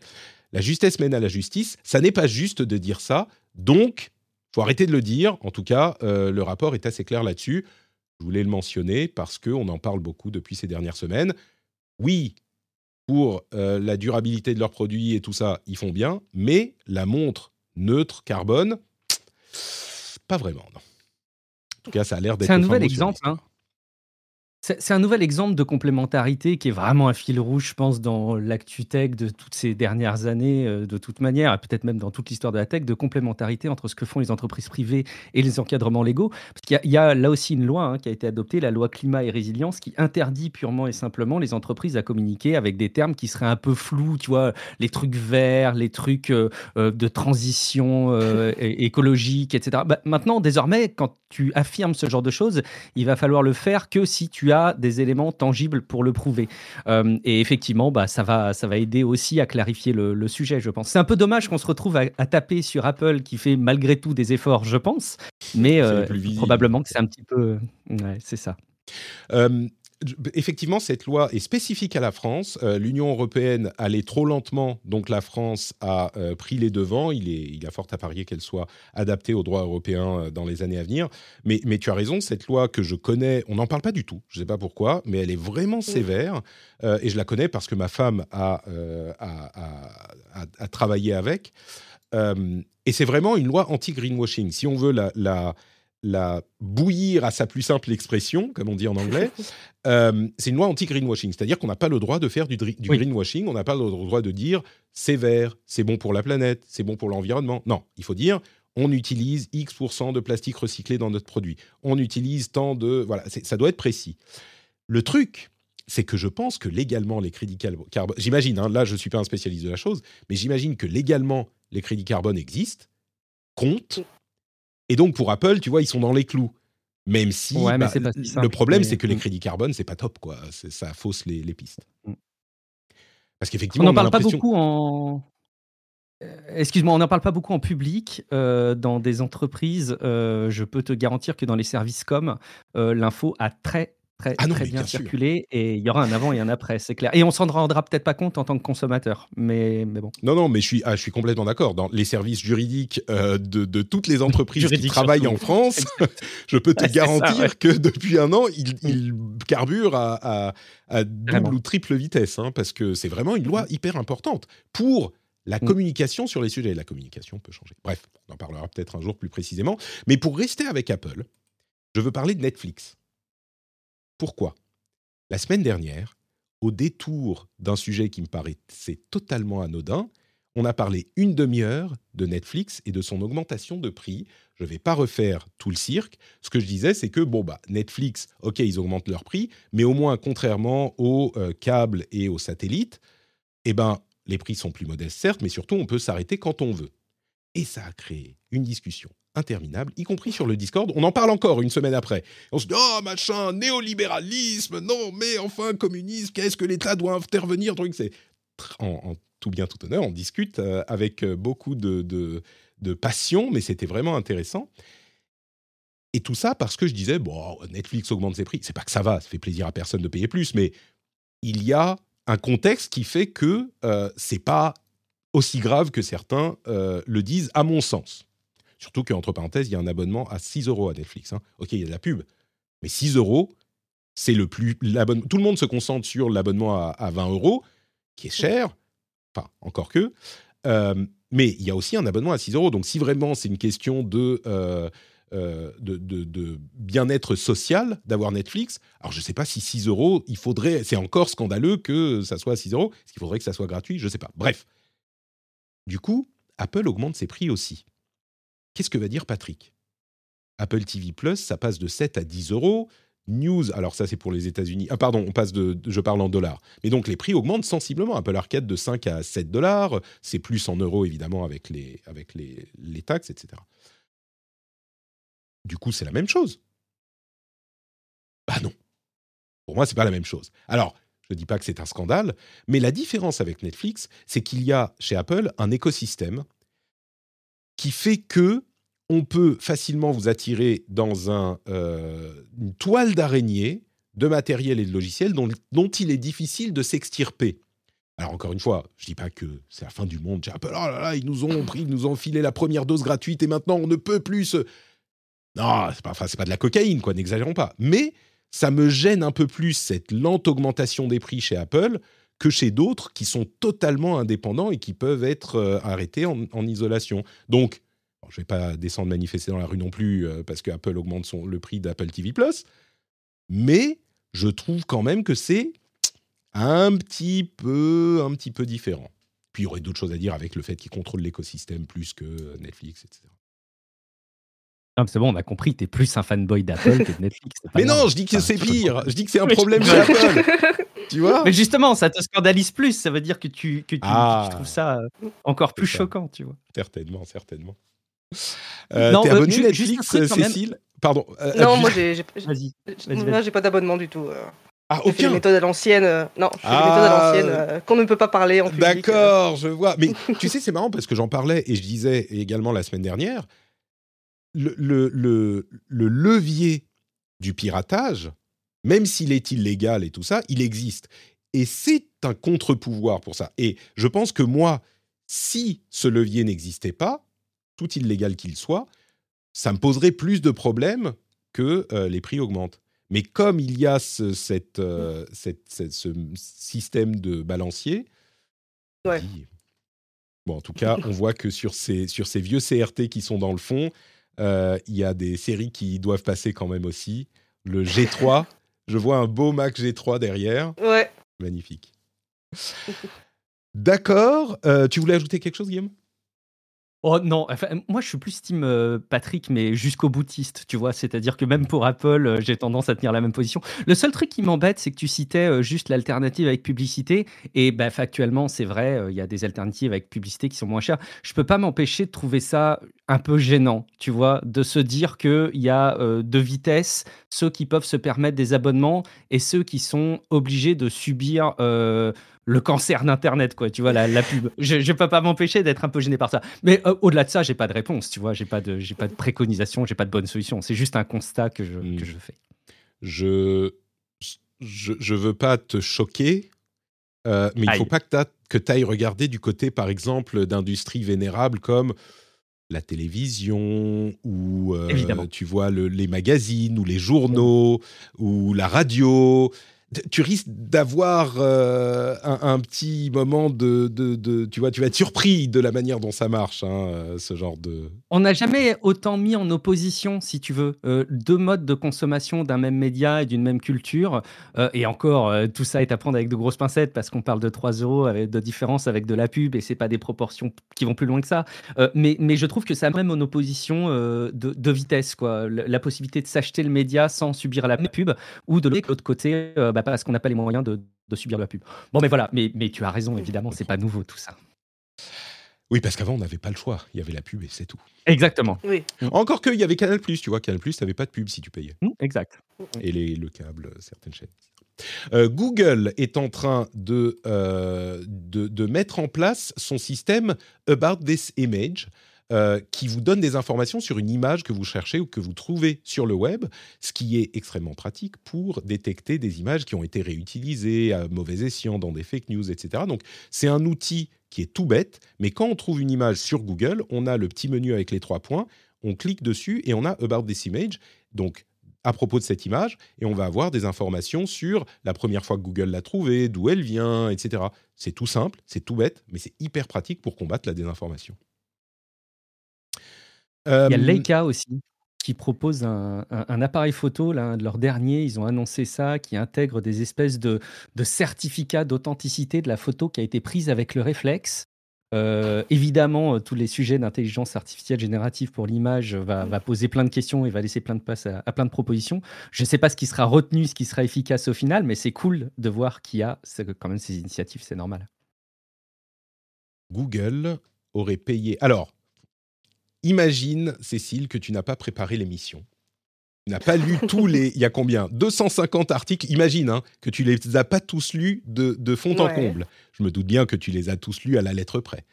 Euh, combien, ne regarde pas l'écran, combien est-ce que tu imagines que Google paye à Apple pour rester le moteur de recherche par défaut sur ses produits par an?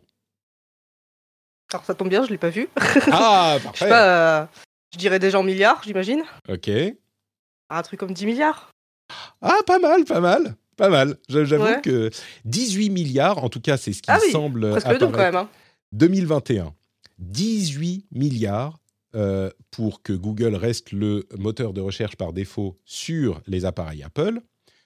Euh, c'est dans le cadre du procès contre Google. Je vous disais qu'aux États-Unis, ils commencent à se, bouger euh, contre les GAFAM, ou en tout cas à regarder ce qu'ils font d'un petit peu plus près.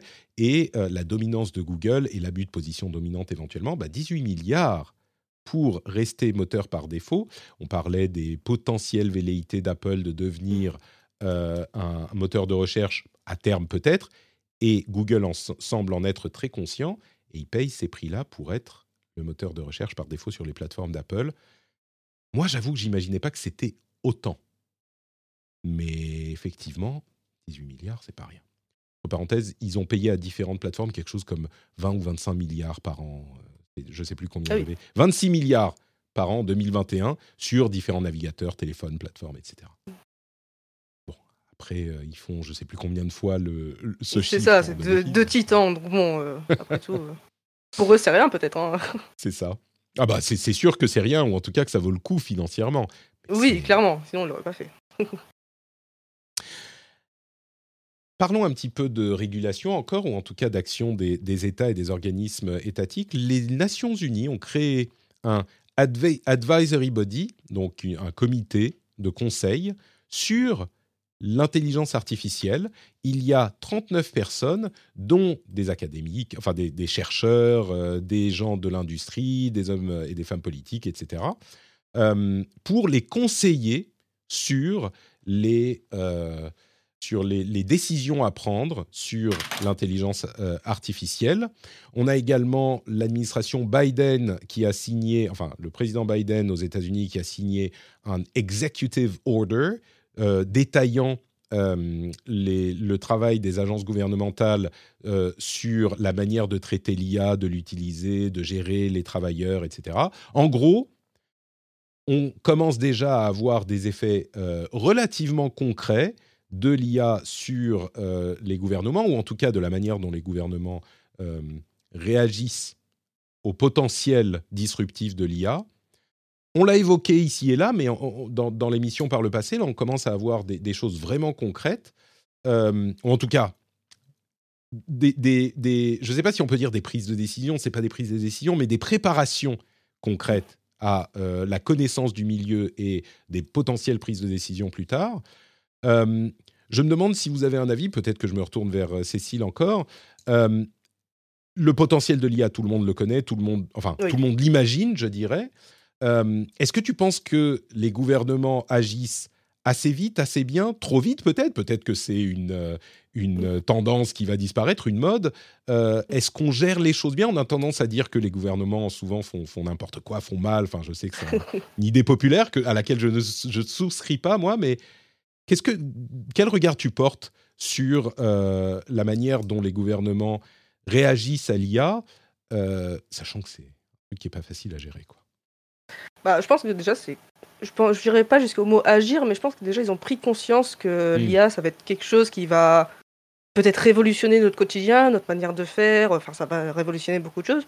Et je pense que c'est déjà important qu'ils aient pris conscience assez tôt. Enfin, l'IA, ça a déjà quelques années, je pense, quelque chose, mais ça a vraiment explosé. Bah, vraiment, l'IA euh, générative, c'était l'été 2022, on va dire, avec. Oui, ça, a vraiment explosé euh, il y a à peine un an. Et je pense que ils ont vraiment agi, euh, enfin, pour un gouvernement, je trouve, ils ont agi plutôt tôt, et c'est bien qu'ils aient pris conscience de ces choses. Après, bon, ils ont, ils ont dit ils, ont, ils vont créer un consortium un, groupement. Après, à quoi il va servir le groupement, comment ça va se passer, quelles décisions vont prendre, à quel point euh, les décisions qu'ils vont prendre peuvent être impactantes euh, sur les différents euh, types de d'IA qu'on peut avoir aujourd'hui. Ça, enfin, pour l'instant, on ne sait pas trop. Mais je pense que c'est une bonne chose que, un, ils en aient pris conscience, et deux, ça veut dire que peut-être il y aura des, des régulations plus vite et plus rapides qu'on pouvait voir ailleurs. Par exemple, moi, je pense beaucoup aux fake news. de l'IA, avec les images qui sont de plus en plus réalistes et mieux générées. Euh, des choses comme ça. Donc, par exemple, vous pourrez avoir des régulations sur l'utilisation de l'IA, euh, marquer euh, sur les réseaux sociaux que quand c'est généré par IA, ça soit marqué, stipulé en clair. Des régulations comme ça. Je sais que ça existe déjà sur certaines plateformes. Genre, je sais que TikTok le fait, où tu es obligé de dire que si c'est l'IA, tu es obligé de dire ce contenu a été généré par l'IA. Et je pense que c'est une bonne chose et que c'est important d'agir tôt et d'en discuter tôt avant qu'on soit euh, vraiment plein milieu dans le sujet, dans le gros Mm. boom de l'IA, et qu'on prenne un petit peu d'avance, tu vois. C'est ça. Moi, je trouve ça plutôt bien. Après, à voir ce qu'il y a, les actions concrètes, à voir. C'est ça. j'aime bien. en fait. J'aime bien la manière dont tu le présentes. Ils ont pris conscience. Euh, c'est peut-être le meilleur moyen de le dire, effectivement. Et c'était pas gagné, c'était pas évident, mais, mais c'est une bonne première étape, effectivement. Mm. Euh, à ce propos, euh, il y a, tiens, pour parler un, un- un tout petit peu plus d'IA, euh, je voulais juste mentionner le fait que euh, quand tu dis les images par IA peuvent être disruptives, évidemment que c'est le cas, mais on se rend compte, notamment dans le, conf- dans le conflit en Israël, que ce qui se passe sur les réseaux sociaux, je ne me souviens plus où est mes- mon article, mais je le retrouverai, ce qui se passe sur les réseaux sociaux, c'est que les images générées par IA, par IA sont pas hyper convaincantes encore. Généralement, Mm. on arrive encore à les repérer. Ça sera pas le cas pendant très longtemps, j'imagine, mais on y arrive encore. Mais par contre, l'effet pervers, c'est exactement ce qu'on craignait il y a quelque temps encore. L'effet pervers, c'est que du coup, les gens ne font plus confiance aux images qui ne sont pas Oui. générées par IA. Parce qu'on se dit, ah bah, de toute façon, c'est sans doute de l'IA, c'est peut-être machin. Donc, c'est ça l'effet pervers à ce stade. Donc, c'est presque pire que, que si on se rendait compte qu'il y avait des trucs faits par IA. Euh, une petite anecdote, puisqu'on parle de régulation. Euh, je voulais mentionner cette interview qui sera dans la newsletter, euh, évidemment, mais une interview avec Lawrence Lessig, qui est euh, notamment l'un des cofondateurs des Creative Commons. Donc, c'est quelqu'un qui est un grand penseur euh, du net, euh, qui a fait une interview avec Nilay Patel pour le podcast de The Verge. Et euh, il a parlé de plein de choses intéressantes sur de l'IA, le copyright, euh, etc., etc. Mais il a mentionné une anecdote sur le copyright spécifiquement et la création du copyright. Il disait au départ, quand le copyright a, été créé, c'était pour protéger les auteurs et ça concernait spécifiquement les auteurs américains. Les auteurs étrangers n'avaient pas droit au copyright. A priori, on se dit, bon, bah voilà, c'est l'État américain qui veut protéger euh, sa création locale. Très bien. Sauf que l'effet pervers, ça a été qu'il y avait le copyright pour les auteurs américains, donc leurs livres étaient à certains prix. Les livres des auteurs étrangers étaient moins chers. Et donc, tous les livres non protégés par le copyright étaient beaucoup moins chers. Et les auteurs américains ont eu évidemment euh, un dur réveil et sont allés faire du lobbying, c'est passé très vite, hein, auprès du gouvernement pour dire non, non, non, non, non, non, oh, tout le monde, le copyright c'est pour tout le monde parce que on veut pas juste nous avoir ce désavantage économique. J'ai trouvé la- la- l'anecdote vraiment euh, amusante et puis surtout euh, parlante pour parfois des effets euh, un petit peu inattendus euh, de- de- d'une décision et qui vont aller dans d'autres, euh, dans un autre sens, quoi. J'avais trouvé ça marrant. L'interview dans son ensemble sera euh, présente dans la newsletter. Enfin, l'interview, le lien vers l'interview. Euh, et en parlant d'IA, le produit euh, créé par Sam Altman, OpenAI, et Johnny Ive d'Apple, qui s'appelle, comment il s'appelle déjà? Je ne me souviens plus. AI Pin. Je ne sais pas ce que c'est AI Pin, personne ne sait, mais il devrait être lancé le 9 novembre. Il était censé être lancé le 14 octobre, ou en tout cas présenté et ça coûte un millier de dollars, ce truc. On ne sait pas ce que c'est, hein. mais ça devrait arriver le 9 novembre. Guillaume, le Bitcoin, au fond des toilettes, ça sert plus à rien, un Bitcoin. Si tu as un billet de Bitcoin, tu peux t'en servir justement dans les toilettes, n'est-ce pas? Oui, évidemment, évidemment. Évidemment. Eh bien non Pas du tout Le Bitcoin n'a ja- jamais été aussi élevé au niveau de son cours. Euh, il est passé il y a quelques jours de ça à 34 000 dollars par Bitcoin. Il était descendu, au- bah, effectivement, enfin au fond des toilettes à genre 20 000 il y a euh, un an et demi, quelque chose comme ça. On se disait depuis, bon, bah, terminé le Bitcoin. Bien, figurez-vous qu'une série de euh, lois et de législations qui clarifient le statut de la crypto-monnaie et a- a poussé la valeur du Bitcoin et qu'il est remonté au plus haut. Alors, je ne sais pas s'il a déjà été un petit peu plus haut ou si c'est vraiment la valeur la plus élevée. Ouais, il a déjà été euh, plus haut. Mm. Déjà été Historiquement, il était monté à 56 000, un truc comme ça, à certains pics. Mais il y a de ça, il y a en 2021, je crois. C'est ça. Mais il est en train de sérieusement remonter et il est possible qu'il continue. Il est possible que ça s'arrête. Euh, mais, mais du coup, enfin, passer, certes, c'est la moitié de la valeur qu'il avait, enfin un petit peu plus, deux tiers de la valeur qu'il avait à sa, sa plus haute valeur, mais il a quand même presque doublé depuis la plus basse récente. Donc, faut peut-être pas enterrer le, le Bitcoin trop vite non plus.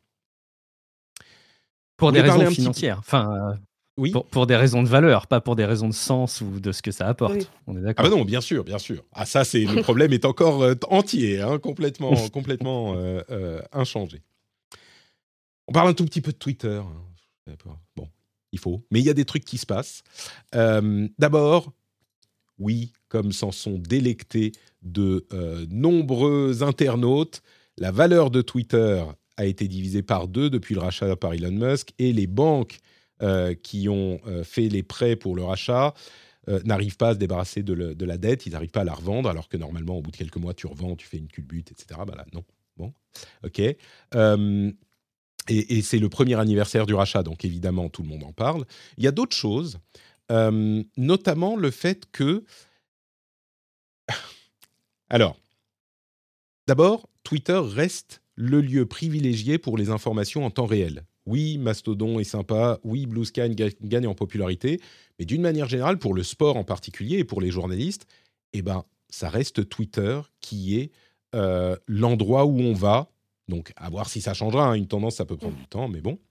Euh, autre news, je vais en faire quelques-unes à la suite. Euh, il y a désormais deux abonnements possibles à Twitter en plus. Un plus cher, à environ une vingtaine d'euros, euh, 16-20 euros, qui vous donne zéro pub et euh, qui a des, des petits avantages en plus.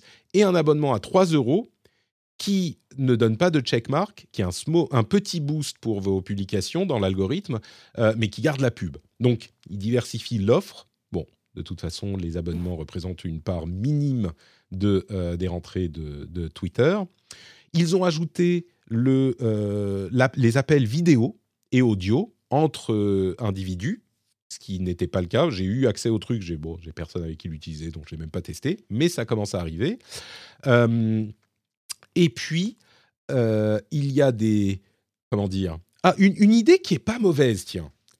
Elon Musk a suggéré, enfin même pas suggéré, il a dit que les tweets ou les X, les publications qui auront des corrections par les notes de la communauté ne pourront pas avoir de revenus. Ce qui est pour moi une excellente idée pour inciter les gens qui postent et qui veulent monétiser à le faire avec des euh, informations justes.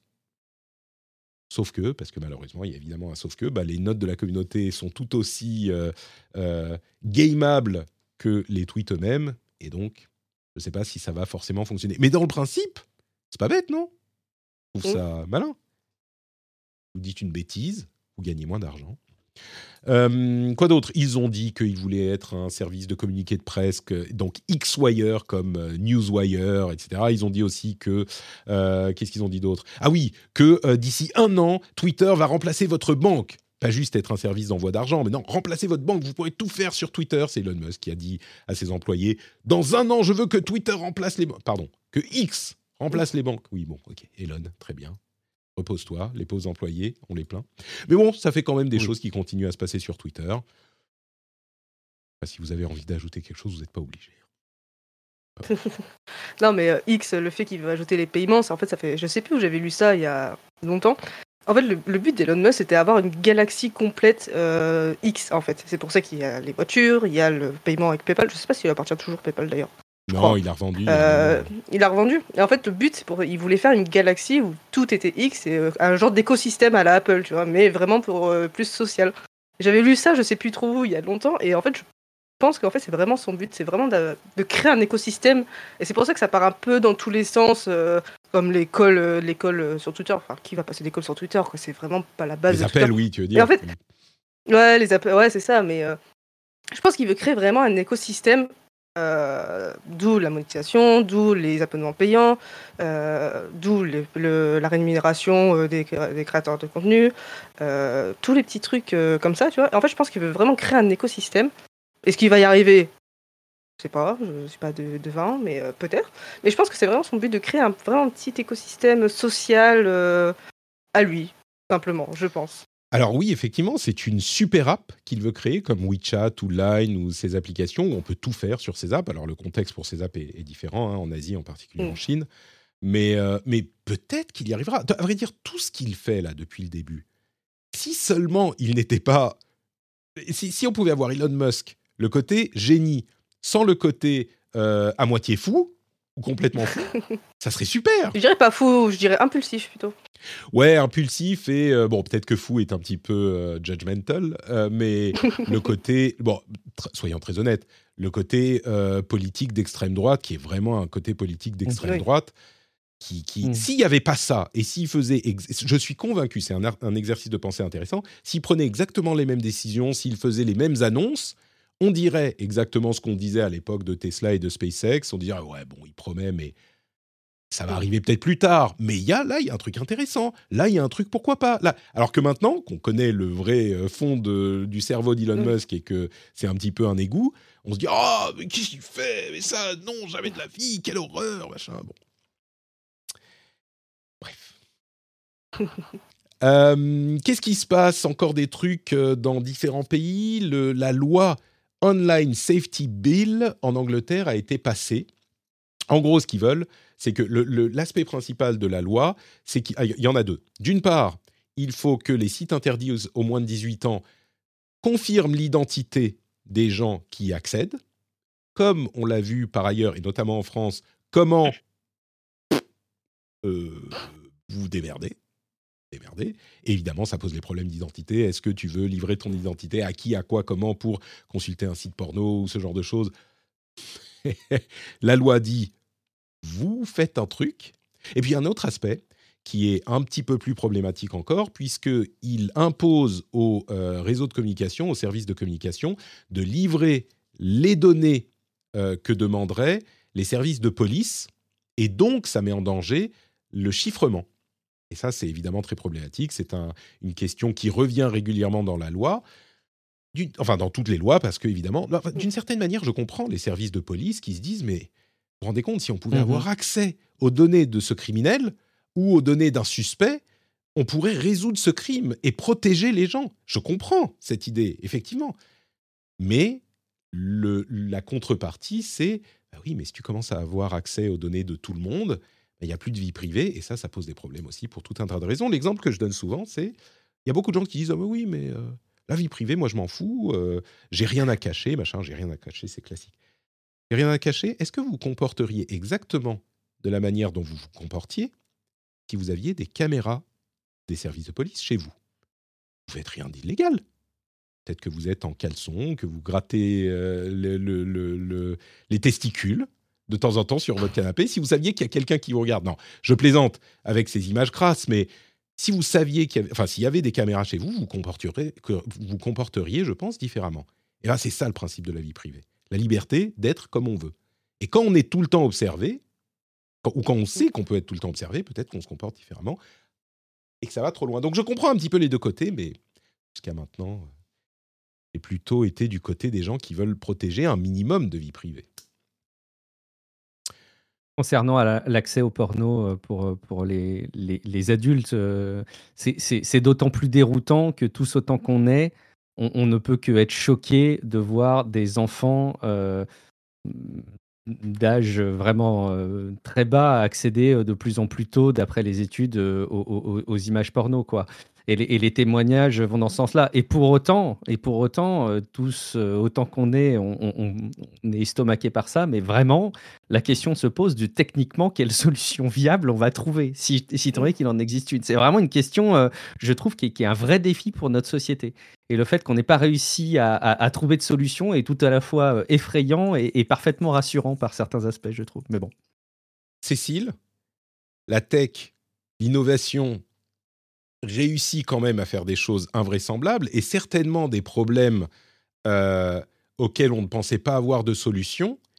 Et puis, quand on travaille assez aux problèmes, alors pas, on ne réussit pas à résoudre tous les problèmes, mais on trouve des solutions incroyables à certains qu'on imaginait sans solution, y compris dans le domaine enfin, de, de- de- de- du chiffrement. Où, bon, là, on parle d'accès au, au contenu euh, interdit aux moins de 18 ans. Est-ce que, Mhm. J'imagine bien que tu vas pas nous trouver une solution là tout de suite, mais si je te demande, est-ce que l'idée que le gouvernement dit, écoutez, vous êtes les magiciens tech, c'est vous. Moi, je ne sais pas comment vous faites, mais vous vous démerdez, c'est un vrai problème, c'est un vrai problème de société. Vous vous démerdez, vous trouvez une solution à ça. alors peut-être que ça ne réussira pas, mais est-ce que c'est pas, d'une certaine manière, un moyen non seulement de motiver des solutions techniques et peut-être d'investir dans la recherche de solutions techniques, euh, Mm. et puis de, de oui, c'est ça, de, de pousser à euh, l'établissement d'une solution qu'on n'imaginait pas avant. Je ne parle pas du, du chiffrement. hein. Le chiffrement, c'est encore un autre Oui, problème. Tout le monde se penche dessus. Mais vraiment, l'accès aux euh, sites interdits en moins de 18 ans. Est-ce que c'est pas une bonne méthode de dire démerdez-vous, je veux pas en entendre parler? Alors moi, je- de toute façon, moi je pars toujours du principe que si tu veux trouver quelque chose, tu le trouveras. Donc euh, même si tu bloques le top 5 sites France, euh, bah, enfin, il existe des milliards de sites et même des sites qui sont pas faits pour ça. Reddit, euh, bah tu trouves. Et enfin Reddit, bah ils vont pas dire. Pardon, oh, bah, juste pour clarifier, tu veux dire que même si on bloque l'accès à certains sites, il y aura toujours des moyens pour les enfants notamment de trouver accès, de trouver ces, ces contenus-là. D'accord. Tou- Toujours, t'auras toujours quelqu'un sur internet qui va faire un miroir ou qui va poster ailleurs, qui va spawn des nouveaux sites. euh, T'en as tous les jours des nouveaux sites sur internet. hein, Et après, il suffit qu'ils soient bien référencés. Moi, je pars du principe que euh, tu cherches un truc, tu vas le trouver. Pas forcément euh, toujours, mais tu vas trouver au moins euh, l'essentiel de ce que tu cherches. Tu, tu vois de quoi je parle. Oui. Moi, en fait, moi, je suis très utopiste et je sais que ça arrivera jamais. Moi, je pense que c'est pas un, un problème technologique. Moi, je, suis un- je pense que c'est un problème social et qu'en fait, il faut éduquer les gens. Il faut. C'est euh, le sexe, ça existe. Euh, c'est toi en tant que parent, éducateur, machin, de dire ça existe. Mais euh, c'est pas une raison pour aller le voir, tu vois. C'est euh, Mm. lui parler clairement. Enfin, je, je suis pas parent et je, je veux pas le devenir. Enfin, c'est pas dans mes plans pour l'instant. Mais si j'avais quelqu'un de 10-11 ans à, à éduquer, euh, je lui dis, de toute façon, il va le trouver tôt ou tard. Ses potes, ils vont dire, Mm. Eh, tiens, regarde, j'ai trouvé un truc marrant et tout. Donc, quoi que ce soit, ça va arriver. C'est pas possible de l'empêcher complètement. Donc, si tu peux pas l'empêcher complètement, il faut éduquer. Et tu lui dis, bah, écoute, ça existe. Mais c'est pas, c'est pas une vraie réalité. C'est pas quelque chose de. Je vais pas dire pas bien. Mais tu, tu vois ce que oui, je veux oui, dire, je tu vois. C'est euh, pas la réalité, quoi. C'est pas comme ça que ça se passe. c'est ça, c'est ouais. ça exactement. Et euh, pour moi, je, alors, je suis super utopiste hein, sur ce sujet-là, mais euh, pour moi, c'est pas un problème technique, c'est un problème édu- euh, Mm. éducatif et social plus généralement. Mais c'est Bon. mon utopie, euh, j'aimerais bien vivre dans le monde des bisounours. c'est- Je, c'est je comprends. Non, non, mais c'est bien aussi d'avoir un petit peu d'i- d'idéaux de temps en temps. Tu as, habilement sidesteppé ma, ma question, c'est très bien, bravo, elle n'est pas facile. Euh, mais, mais, mais, mais qui sait Qu'est-ce que j'entends arriver là? Du coup, si on suit ta logique, Cécile, je te pointe du doigt. Madame Ataxia, euh, oui, écoute, le crime, euh, les meurtres, ça existe? On va pas s'emmerder à rendre illégaux euh, le fait de tuer quelqu'un. Il faut juste éduquer les gens et puis euh, on sait bien que ça va. Si tu veux tuer quelqu'un, euh, tu réussiras. T'achètes un couteau chez Ikea, euh, ça c'est parfaitement adapté au, au- au- Ouais, au meurtre de quelqu'un. Ouais. Tu, il y, a- il y a une petite mesure, tu vois, genre, tu vas regarder ton, pendant ton lit, tu vois, tu, tu fais pas, tu mal à personne. C'est alors que Mhm. si tu vas tuer quelqu'un, bah tu fais du mal à quelqu'un. Tu vois, c'est Ouais. dans ce sens-là que je, je vois les choses. Regarder du porn, c'est pas, inter- enfin, c'est pas interdit, c'est pas faire du mal à quelqu'un. C'est bon, si ça fait plaisir, soit, bah voilà. Hmm. Mais Oh il, faut que euh, les enfants soient euh, Hmm. informés, enfin pas, pas super jeunes non plus. Enfin, je, pense- je suis pas expert sociologue machin, mais pour moi, il faut que Mais- au Mais moins les être deux informé. sont pas, euh, les, les deux sont pas exclusifs. Tu vois, on peut pousser les gens à éduquer. Je sais pas, on- tu disais quelqu'un qui a 11 ans. Guillaume a un enfant de 11 ans. ah merde. Est-ce que, est-ce que euh, il suffit pas de d'éduquer ton, ton enfant et de lui Ah, dire suffisant. Oui. C'est c'est évidemment pas suffisant, mais évidemment, euh, tu, tu- tu as entièrement raison, Cécile. Évidemment que ça passe par là. Euh, Quand euh, moi, j'ai mon fils qui me parle de ce genre de truc, bah déjà, je me dis, waouh, il m'en parle. Si en plus, il me dit, ah, là, ça me dégoûte, ça m'intéresse pas, je cherchais One Piece, moi, j'ai pas trouvé ce que je, ce que je cherchais.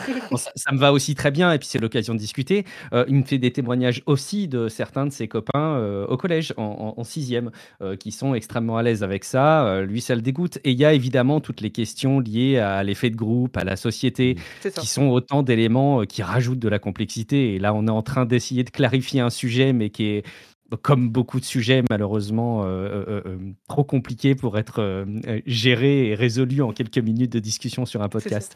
Mais c'est moi, je ne peux pas me satisfaire de me dire que mon fils, simplement en tapant une requête sur un appareil, alors que je pense avoir fait un certain nombre d'efforts de, de, de, de- de limitation sur l'accès au contenu avec des contrôles parentaux, etc., parvient, mais en, en toute facilité, à accéder à, à- à des trucs comme ça. Et pour autant, Oui. je ne souhaite pas avoir une garantie technique d'interdiction totale. Je sais que ce serait pas non plus souhaitable d'un autre côté.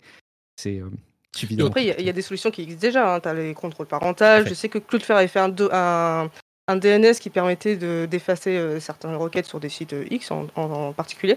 Il y a déjà des solutions techniques qui existent, mais euh, qui ne sont pas encore imposées et qui ne sont pas imposées par une loi, en fait, surtout. Ouais, et puis c'est nier le fait que, comme tu le dis, tu trouves toujours la solution. Je veux dire, dans un cours d'école, voilà, les copains, ils sortent leur smartphone, ils montrent les trucs. Bon, écoute.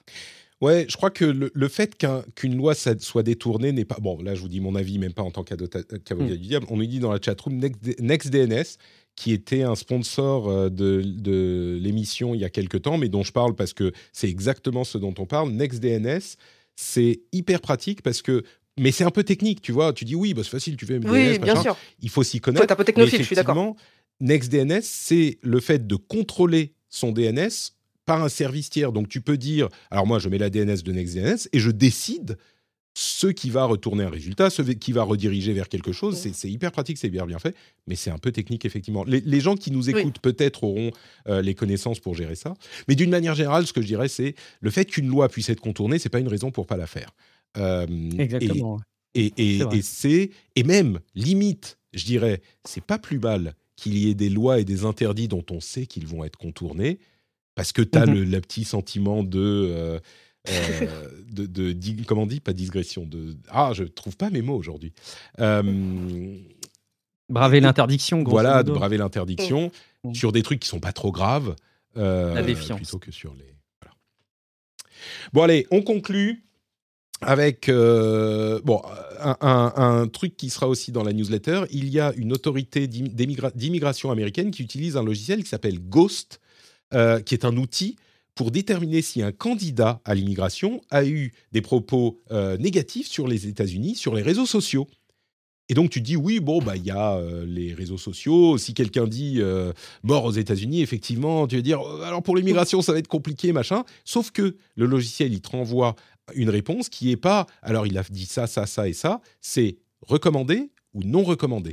Ce genre de terminologie. Et mmh. à l'intérieur de l'algorithme, tu ne sais pas du tout comment ça fonctionne, d'où ça vient, qu'est-ce qu'il fait, machin. Et donc, ça pose un problème aujourd'hui. Euh, enfin, c'est un mini scandale, hein, même pas, mais c'est euh, l'un des, l'une des utilisations intéressantes de ce type d'outils qui sont problématiques. Non pas, je crois, parce qu'on l'utilise, mais parce qu'on ne sait pas ce qu'il fait. Donc, euh, on ne peut pas se défendre, on ne peut pas. toujours aux États-Unis, la Californie a suspendu et vous l'avez peut-être vu euh, dans quelques news, transgression Merci Guillaume. Enfin, l'autre Guillaume, un autre Guillaume. Euh, transgression, c'est ça. Euh, a suspendu le permis de voitures autonomes sans chauffeur de sécurité de Cruise, l'initiative de General Motors. Et c'est pas vraiment parce que la voiture a vraiment été, enfin les voitures ont été hyper problématiques. En fait, il y a eu un accident où une personne s'est fait renverser par une autre voiture, s'est fait percuter par une autre voiture, et la voiture sans conducteur de cruise est venue dans l'autre sens. Et malheureusement, je suis désolé pour l'image graphique, euh, a roulé sur la personne qui s'était faite renverser, et ensuite, en euh, décision normale, a voulu se garer pour, après le choc, se garer pour s'écarter du trafic. Sauf qu'évidemment, il n'y avait pas de caméra en dessous. donc évidemment, la personne en question, euh, a, je ne sais pas si elle est morte, mais en tout cas, euh, a été encore plus blessée par euh, la manière dont ça s'est géré. Et en plus, Cruz n'a pas envoyé toute la vidéo aux autorités qui vérifiaient le problème et qui accordaient les permis, enfin au DMV, Department of Motor Vehicles. Donc aujourd'hui, le DMV a retiré le permis à Cruz en Californie. Cruz a interrompu euh, les opérations de voitures autonomes sans conducteur de sécurité partout aux États-Unis, mais les autres sociétés sont toujours en opération et euh, le DMV n'a pas euh, retiré le permis aux autres sociétés. Puis surtout, c'était ce problème-là spécifique. Et donc, les tests continuent, on va dire. On parlait il y a quelques semaines du fait que les tests ont commencé ben, ça, continue, malgré cet incident qui, quand on le lit un petit peu rapidement, pourrait laisser penser que, oh là là, en fait, les voitures autonomes, ça marche pas bien du tout. Et une dernière chose, euh, on parlait de la crypto-monnaie du Bitcoin tout à l'heure. Euh, SBF, parlait il y a quoi Deux mois, Sam Bankman-Fried et FTX, qui sont tombés de leur gloire il y a quelques mois et qui avait fait des, eu, de gros problèmes. C'était l'un des gros exchanges de crypto et qui avait été très mal géré, voire de manière criminelle par SBF, Sam Bankman-Fried, qui avait je, créé des, un coup de tonnerre dans cette industrie. Juste pour dire, j'en parle pas, parce que chaque semaine, on a un nouveau truc sur le procès, le machin. Et eh ben, le procès continue, et ça sent pas bon du tout pour SBF. Pas bon du tout, du tout. Il semblerait qu'il ait effectivement, enfin, je ne veux pas parler, on en parlera quand le procès se terminera, mais il semblerait qu'il ait effectivement fait des choses euh, un petit peu limites avec sa société. Euh, et il semble qu'il risque de passer le reste de, ses jours en prison. Donc, maintenant, vous êtes au courant. on dit dans la chatroom, on pose la question par rapport aux, voitures autonomes. Qui est responsable du coup? C'est une très bonne question. Qui est responsable? La voiture autonome, bah, c'est pas elle qui a percuté, mais elle a roulé sur la personne qui s'était faite percuter. Mais c'était un cas de figure qui évidemment ne pouvait pas être euh, prévu par euh, le logiciel de conduite. Mais en même temps, les voitures autonomes, elles ont moins d'accidents que les voitures pas autonomes, possiblement. Mm. Euh, la question de la responsabilité, c'est la question, je pense, qui va nous occuper en tant que société pendant les années à venir euh, mm. sur ce type de véhicule. Là, euh, ce serait bien. Enfin, bon, ce qui est sûr, c'est que la voiture a roulé sur le pauvre, la pauvre personne qui était accidentée, et que là, sur cet incident spécifiquement, J'imagine que c'est la société qui gère la voiture qui est responsable de cette partie de l'incident. Est-ce que ça veut dire que... Merci à tous les deux d'avoir été avec moi pour cet épisode palpitant. Cécile, où est-ce qu'on peut te retrouver sur Internet? Euh, Tu parlais de ton blog, de ton, de ton site. Alors, principalement sur Twitter, euh, sur le hashtag Ataxia Network. Et après, sur ataxia.net, vous avez, c'est un site où je regroupe tous mes sites et vous retrouvez mon Blue Sky, mon YouTube, mon blog, tout ça, tout ça. Et principalement sur Twitter. Ataxia. On mettra le lien vers ton Twitter sur, dans les notes de l'émission. Je me demande s'il ne faudrait pas qu'on mette les liens vers d'autres réseaux. Il y a beaucoup de gens qui partent de Twitter. Oula, j'ai tapé mon, tapé mon bureau. Euh, super, ataxia.net. Merci à toi, Guillaume. Merci Où te retrouve-t-on euh, écoute, euh, un peu partout, je pense, quand vous tapez Guillaume Vendée, euh, s'il y a quelqu'un qui apparaît, qui a plus ou moins Matrone, c'est peu probable que ce soit une usurpation. Je suis pas suffisamment connu pour ça. Sur Blue Sky, je, m'appelle guillaumevendée.fr aussi. Tu vois, j'ai réussi à mettre mon, mon, pseudo DNS, enfin mon nom de domaine, pardon, perso, dessus. Et, et, voilà, vous me retrouvez sur Blue Sky, sur Mastodon, sur Twitter, un petit peu partout. Et en podcast dans Tech Café, si vous voulez encore parler de tech guillaumevendée.fr et techcafé.fr. Je, je, je, n'avais jamais consulté ton site guillaumevendée.fr. Oh là là Des podcasts et de l'enthousiasme. Magnifique. Et eh oui, c'est beau. Parce que c'est pas ce qui me définit finalement? Je, pense que la beauté de ta scène euh, de webcam est une définition encore plus claire de l'essence de ta, de ta joie. Non, je ne sais pas si ça ah, C'est beau. Merci à tous les deux pour ma part. Mais moi, tu vois, je suis hyper terne sur la vidéo à côté. Euh, je me rends compte que ça va pas du tout là. Bon. Euh, merci à tous les deux. Pour ma part, c'est Patrick un petit peu partout. Euh, les liens vers tout ce que je fais sur notepatrick.com. Je suis Patrick sur Blue Sky, sur YouTube, Note Patrick Podcasts pour les replays. Sur Twitch, je suis Note Patrick en live tous les mardis pour le rendez-vous tech et les, et les jeudis pour le rendez-vous jeu etc., etc. La newsletter, vous pouvez vous abonner sur Note Patrick. Enfin, il y a tous les liens dans les notes de l'émission. Hein. donc, je vous dis des, des, points com et des points trucs. En réalité, c'est euh, dans les notes de l'émission ou sur notepatrick.com. C'est très simple. Euh, vous retrouvez le rendez-vous tech tous les mardis midi en live et à 16h en podcast. On dit 16h, en fait, on est là un petit peu avant. Oui, Mastodon, bien sûr, Notepatrick, euh, at mastodon.social, évidemment.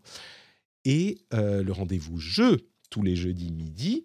Et si vous voulez soutenir cette émission, c'est sur Patreon, patreon.com slash rdvtech. Vous vous souvenez de ce que je disais tout à l'heure Quand on arrive chez soi, qu'est-ce qu'on fait?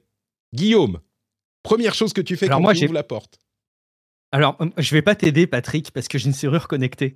Guillaume, qu'est-ce que tu fais quand tu arrives chez toi, tu ouvres la porte Évidemment, j'ai mes clés et j'ai un bol qui fait cling et je mets les clés dans le bol, ça fait cling. Et là, je me dis, mais Patrick, mais bien sûr, Patrick. Merci, il a bien compris. Bravo Guillaume, ta serrure connectée. Euh, on en reparlera peut-être un jour, le jour où elle fera cling, elle aussi. Donc, Patreon. Ouais. Patreon. N'achetez pas ça. hein. Non, c'est pas bien les serrures connectées? C'est très bien, mais ça se conseille pas. C'est pas bien. Si ça lâche, c'est l'enfer. Faut Ah pas- oui, faut pas d'accord. Mais c'est très bien. sembles parler d'expérience. Patreon.com slash rdvtech pour soutenir l'émission. Merci Guillaume, merci Cécile, merci à tous de nous avoir écoutés et à dans une semaine. Ciao, ciao.